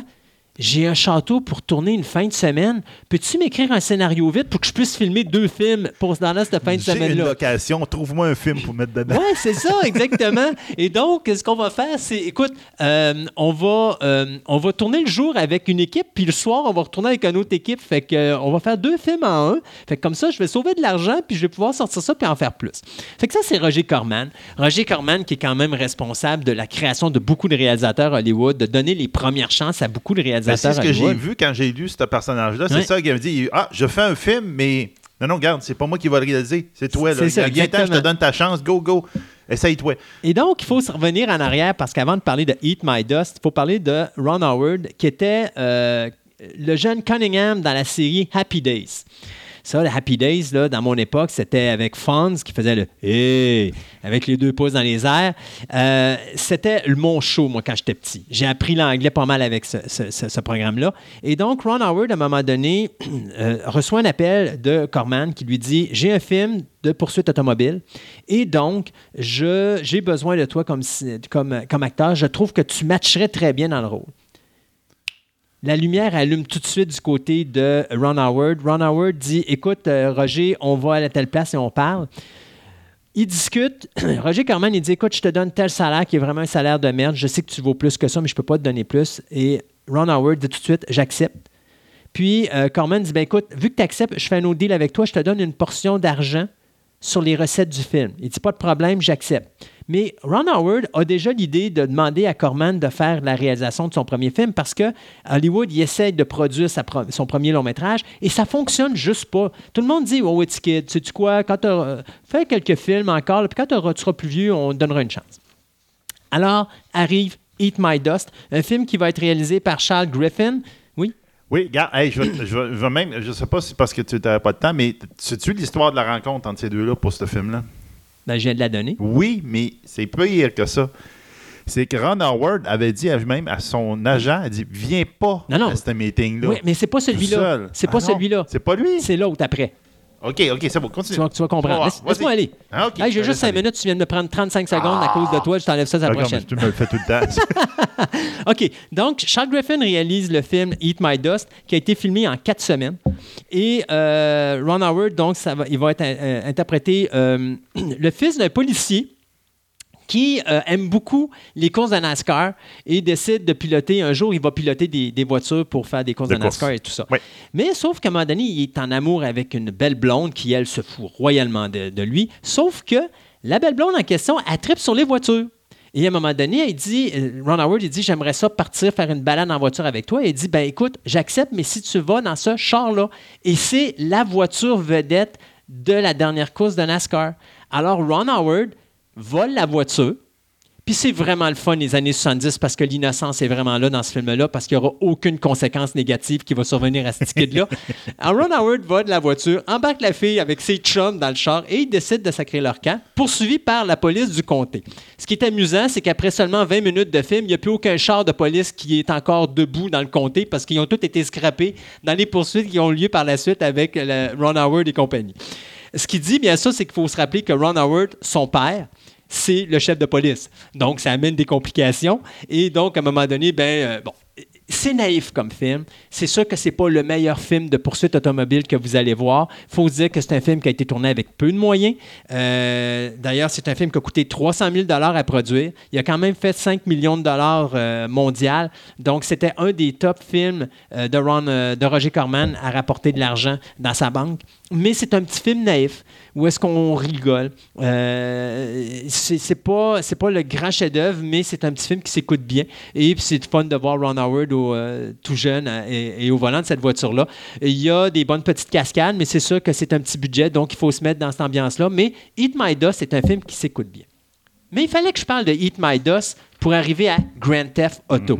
Il y a des gens qui vont dire Ouais, mais Grand Theft Auto, minute, c'est un jeu vidéo, ça. C'est ça, j'allais pas du jeu vidéo. Mais non! Et là arrive cette fameuse rencontre parce que quand on a le box-office et que là, Corman se rend compte que, ouf, après le premier week-end, on fait déjà de l'argent, appelle Ron Howard pour lui dire Ron, euh, tu- tu- en affaires, tu vas voir, là, ça va bien aller, c'est le fun pour toi parce que tu vas voir, l'argent va rentrer. Et Ron Howard tout de suite dit Écoute, euh, Ron, euh, pas Ron, mais Roger, je veux qu'on se rencontre là, là. Fait que Roger Corman dit OK, pas de problème. Et là, Ron Howard appelle son gars, dit Je m'en vais rencontrer Roger Corman, tu ne te pointes pas. Et il part voir Roger Corman. Et euh, il y a une grosse conversation à Roger Corman. Il dit à Roger Corman Écoute, euh, je, po- je suppose que tu vas me parler d'une suite à Eat My Dust. Et Roger Corman, dit Ben oui, c'est déjà dans les projets. Il dit OK, alors j'accepte pour le même salaire. Puis je fais mieux que ça encore. Je ne te charge pas une scène de plus, mais je fais une deuxième job. Roger Corman il dit Qu'est-ce que tu veux faire? Je veux réaliser. Puis Roger Corman, dit Pas de problème. Alors, euh, Ron Howard retourne à la maison et Ron Howard fait partie d'une grande famille. Son père est un acteur, son frère est un acteur, Clint Howard. D'ailleurs, dans tous les films de, Ro- de- de Ron Howard, euh, que ce soit à partir de Eat My Dust, dans lequel il interprète, jusqu'à des films comme, euh, mettons, Apollo 13 ou des choses comme ça, sa famille, pour Ron Howard, est très importante et donc son père et son frère sont toujours dans ses productions. Et euh, Ron Howard décide avec son père d'écrire un scénario. Et euh, pendant ce temps-là, tu as Roger Corman qui, lui, travaille sur Eat My Dust 2. Et, euh, voyons, Roger Corman, à un moment donné, reçoit un call et dit, reçoit un call de, voyons, de Ron Howard qui lui dit Écoute, c'est prêt, on a le scénario. Il lui met le scénario sur la table. Et Roger Corman tombe en amour avec Grand Theft Auto et décide de faire OK, on accepte, on fait ce film-là. Pourquoi? D'abord, c'est la première réalisation de Ron Howard. Donc, il faut trouver une manière de libérer le petit kid pour faire en sorte qu'il soit capable de réaliser les séquences qu'il a besoin de réaliser. Donc, l'histoire de Grand Theft Auto est la suivante. Tu as la fille d'un millionnaire qui, à un moment donné, doit annoncer à ses parents qu'elle est tombée en amour avec un étudiant de l'université, en je me rappelle plus trop quoi, mais que c'est pas un riche, il est pauvre. Et donc, elle veut aller, elle veut partir à Las Vegas se marier avec lui. Le père, lui, pète un gasket. Il dit, n'est pas question, retourne dans ta chambre. Fait que la fille, parce que bien sûr, Ron Howard est là lorsqu'ils font ça, puis ça, ça se passe dans les cinq premières minutes du film. Ron Howard se fâche, puis là, à un moment donné, la fille dit à Ron Howard, va m'attendre dehors. On va se retrouver tantôt. Et donc, bien sûr, euh, sa fille dit à son père, tu ne pourras pas m'empêcher de le marier, mais le père vole les clés de la voiture sportive de sa fille. Donc, sa fille dit Bon, ben, je me retourne dans ma chambre, et sa fille monte dans la chambre. Sauf qu'elle débarque par la fenêtre et elle vole nul autre. Ben, oh, elle vole simplement, elle va voler simplement la Rolls-Royce du père. Et là, il parle avec la Rolls sur la route euh, pour se marier à Las Vegas. Le X, c'est quand le père se rend sa fille est partie avec son auto, il a décidé, lui, de donner, euh, d'appeler des, je pourrais dire, des, criminels, de la mafia, pour leur dire Vous devez retrouver ma fille, puis l'arrêter, puis tasser ce petit kid-là, puis me ramener ma fille à la maison avec ma Rolls. Surtout, je veux que ma Rolls soit en bon état. Alors, ça, ça part. Sauf que cette fille-là, ce qu'on apprend au début du film, c'est qu'elle a été offerte en mariage à, au fils d'une riche famille. Et quand lui apprend ça, lui décide d'appeler un poste de radio et de dire Je donne 25 000 à toute personne qui va retrouver ma, fiancée. qui a été kidnappée par euh, cette espèce de démon aux cheveux. Non, non, non, non, un démon aux, aux, cheveux roux puis aux yeux tirant des flammes. J'utilise vraiment les termes utilisés en anglais. Et donc, ça engage une une type de poursuite avec plein d'individus sur la route. Mais là où ça devient encore plus drôle, c'est que là, tu as euh, Marion Ross, la femme qui faisait la mère de Cunningham dans la série Happy Days. Et Ron Howard va chercher cette femme-là qui est l'attraction de Grand Theft Auto, je vous le dis. Parce qu'elle, quand elle apprend que son fils est parti sur la grande route après sa fiancée, décide d'elle aussi de donner 25 000 à qui va ramener un morceau son fils à la maison parce qu'il ne veut pas qu'il arrive, arrive, de quoi. Alors là, tu as 50 000 sur, la, sur, le plancher. Et là, tout le monde veut mettre la main sur la Rolls-Royce, sur le fils de, de, la, de riche euh, madame. Et la madame en question, elle qui part avec sa, Volkswagen, qui essaie de se faire arrêter depuis le début du film par un policier, puis elle passe son temps à y frapper, donner des coups de genoux dans les chenouks. En tout cas, regardez, la, relation entre le policier et elle est vraiment amusante. Grand Theft Auto est une classe au-dessus. C'est encore un film avec un petit budget, mais c'est quand même un film qui est une classe au-dessus avec beaucoup plus d'humour, beaucoup plus de cascades, beaucoup plus de, de de, poursuites policières ou même de poursuites juste d'individus, parce que la police, on la voit pratiquement pas, à part le policier qui, lui, décide d'essayer d'aller chercher 50 000 pour lui aussi. Donc, ça fait des affaires qui sont un petit peu plus loufoques. Je trouve que Grand Theft Auto est une classe au-dessus. Euh, parce qu'il est plus, plus intelligent au niveau scénarisation. Il est aussi plus intéressant au niveau de l'humour que Eat My Dust. Mais comme première réalisation, je trouve que c'était un bon départ pour Ron Howard. Et euh, donc, c'est un film qui euh, a coûté 602 000 à produire, mais qui a quand même ramassé 12 millions de dollars à travers le monde. Donc, encore là, Ron Howard s'en est mis plein les poches. Et aujourd'hui, ben, je finirai avec ça en disant que Roger Corman aimerait bien refaire un remake de Grand Theft Auto et que les gens de jeux vidéo se sont empressés de dire Excuse, moi on a les droits. Et Roger pour le nom. Pour le nom. Et Roger Corman s'est empressé de dire Mon tipette, mon film a été fait en 77, ton jeu est sorti quand? Et donc, il y a une guerre euh, juridique qui s'en vient, mais d'après moi, Corman va remporter la mise. Oui, c'est ça. Historiquement, je pense qu'il l'a. Alors, c'était la première chronique. Deux petits films. Si vous avez les poursuites euh, d'auto, euh, de choses comme ça, deux petits films à voir, surtout pour voir les débuts de la carrière de Ron Howard au cinéma comme acteur et comme metteur en scène. Eat My Dust et Grand Theft Auto. ça, vidéo centre-ville, je leur ai demandé, j'ai demandé à Patrice, le propriétaire, si effectivement il y avait ça. Il m'a confirmé que les deux films, ils les avaient en DVD. Donc, si vous voulez vous taper ça, vidéo centre-ville, ils ont ça en main présentement. Super. Alors, c'est ainsi que se finit Ben notre oui. euh, première euh, émission suivant cet incroyable spécial d'Halloween. Euh, émission numéro Puis 11. notre, notre première ciné nostalgie. Et notre première chronique Ciné Nostalgie qui remplace pour euh, le temps de cette émission la chronique formerly known Non, as Table. Ronde. Voilà. Alors, mesdames et messieurs, merci beaucoup d'avoir été avec nous encore une fois. Et on se dit à une prochaine pour une autre émission de Fantastica. Fantastica.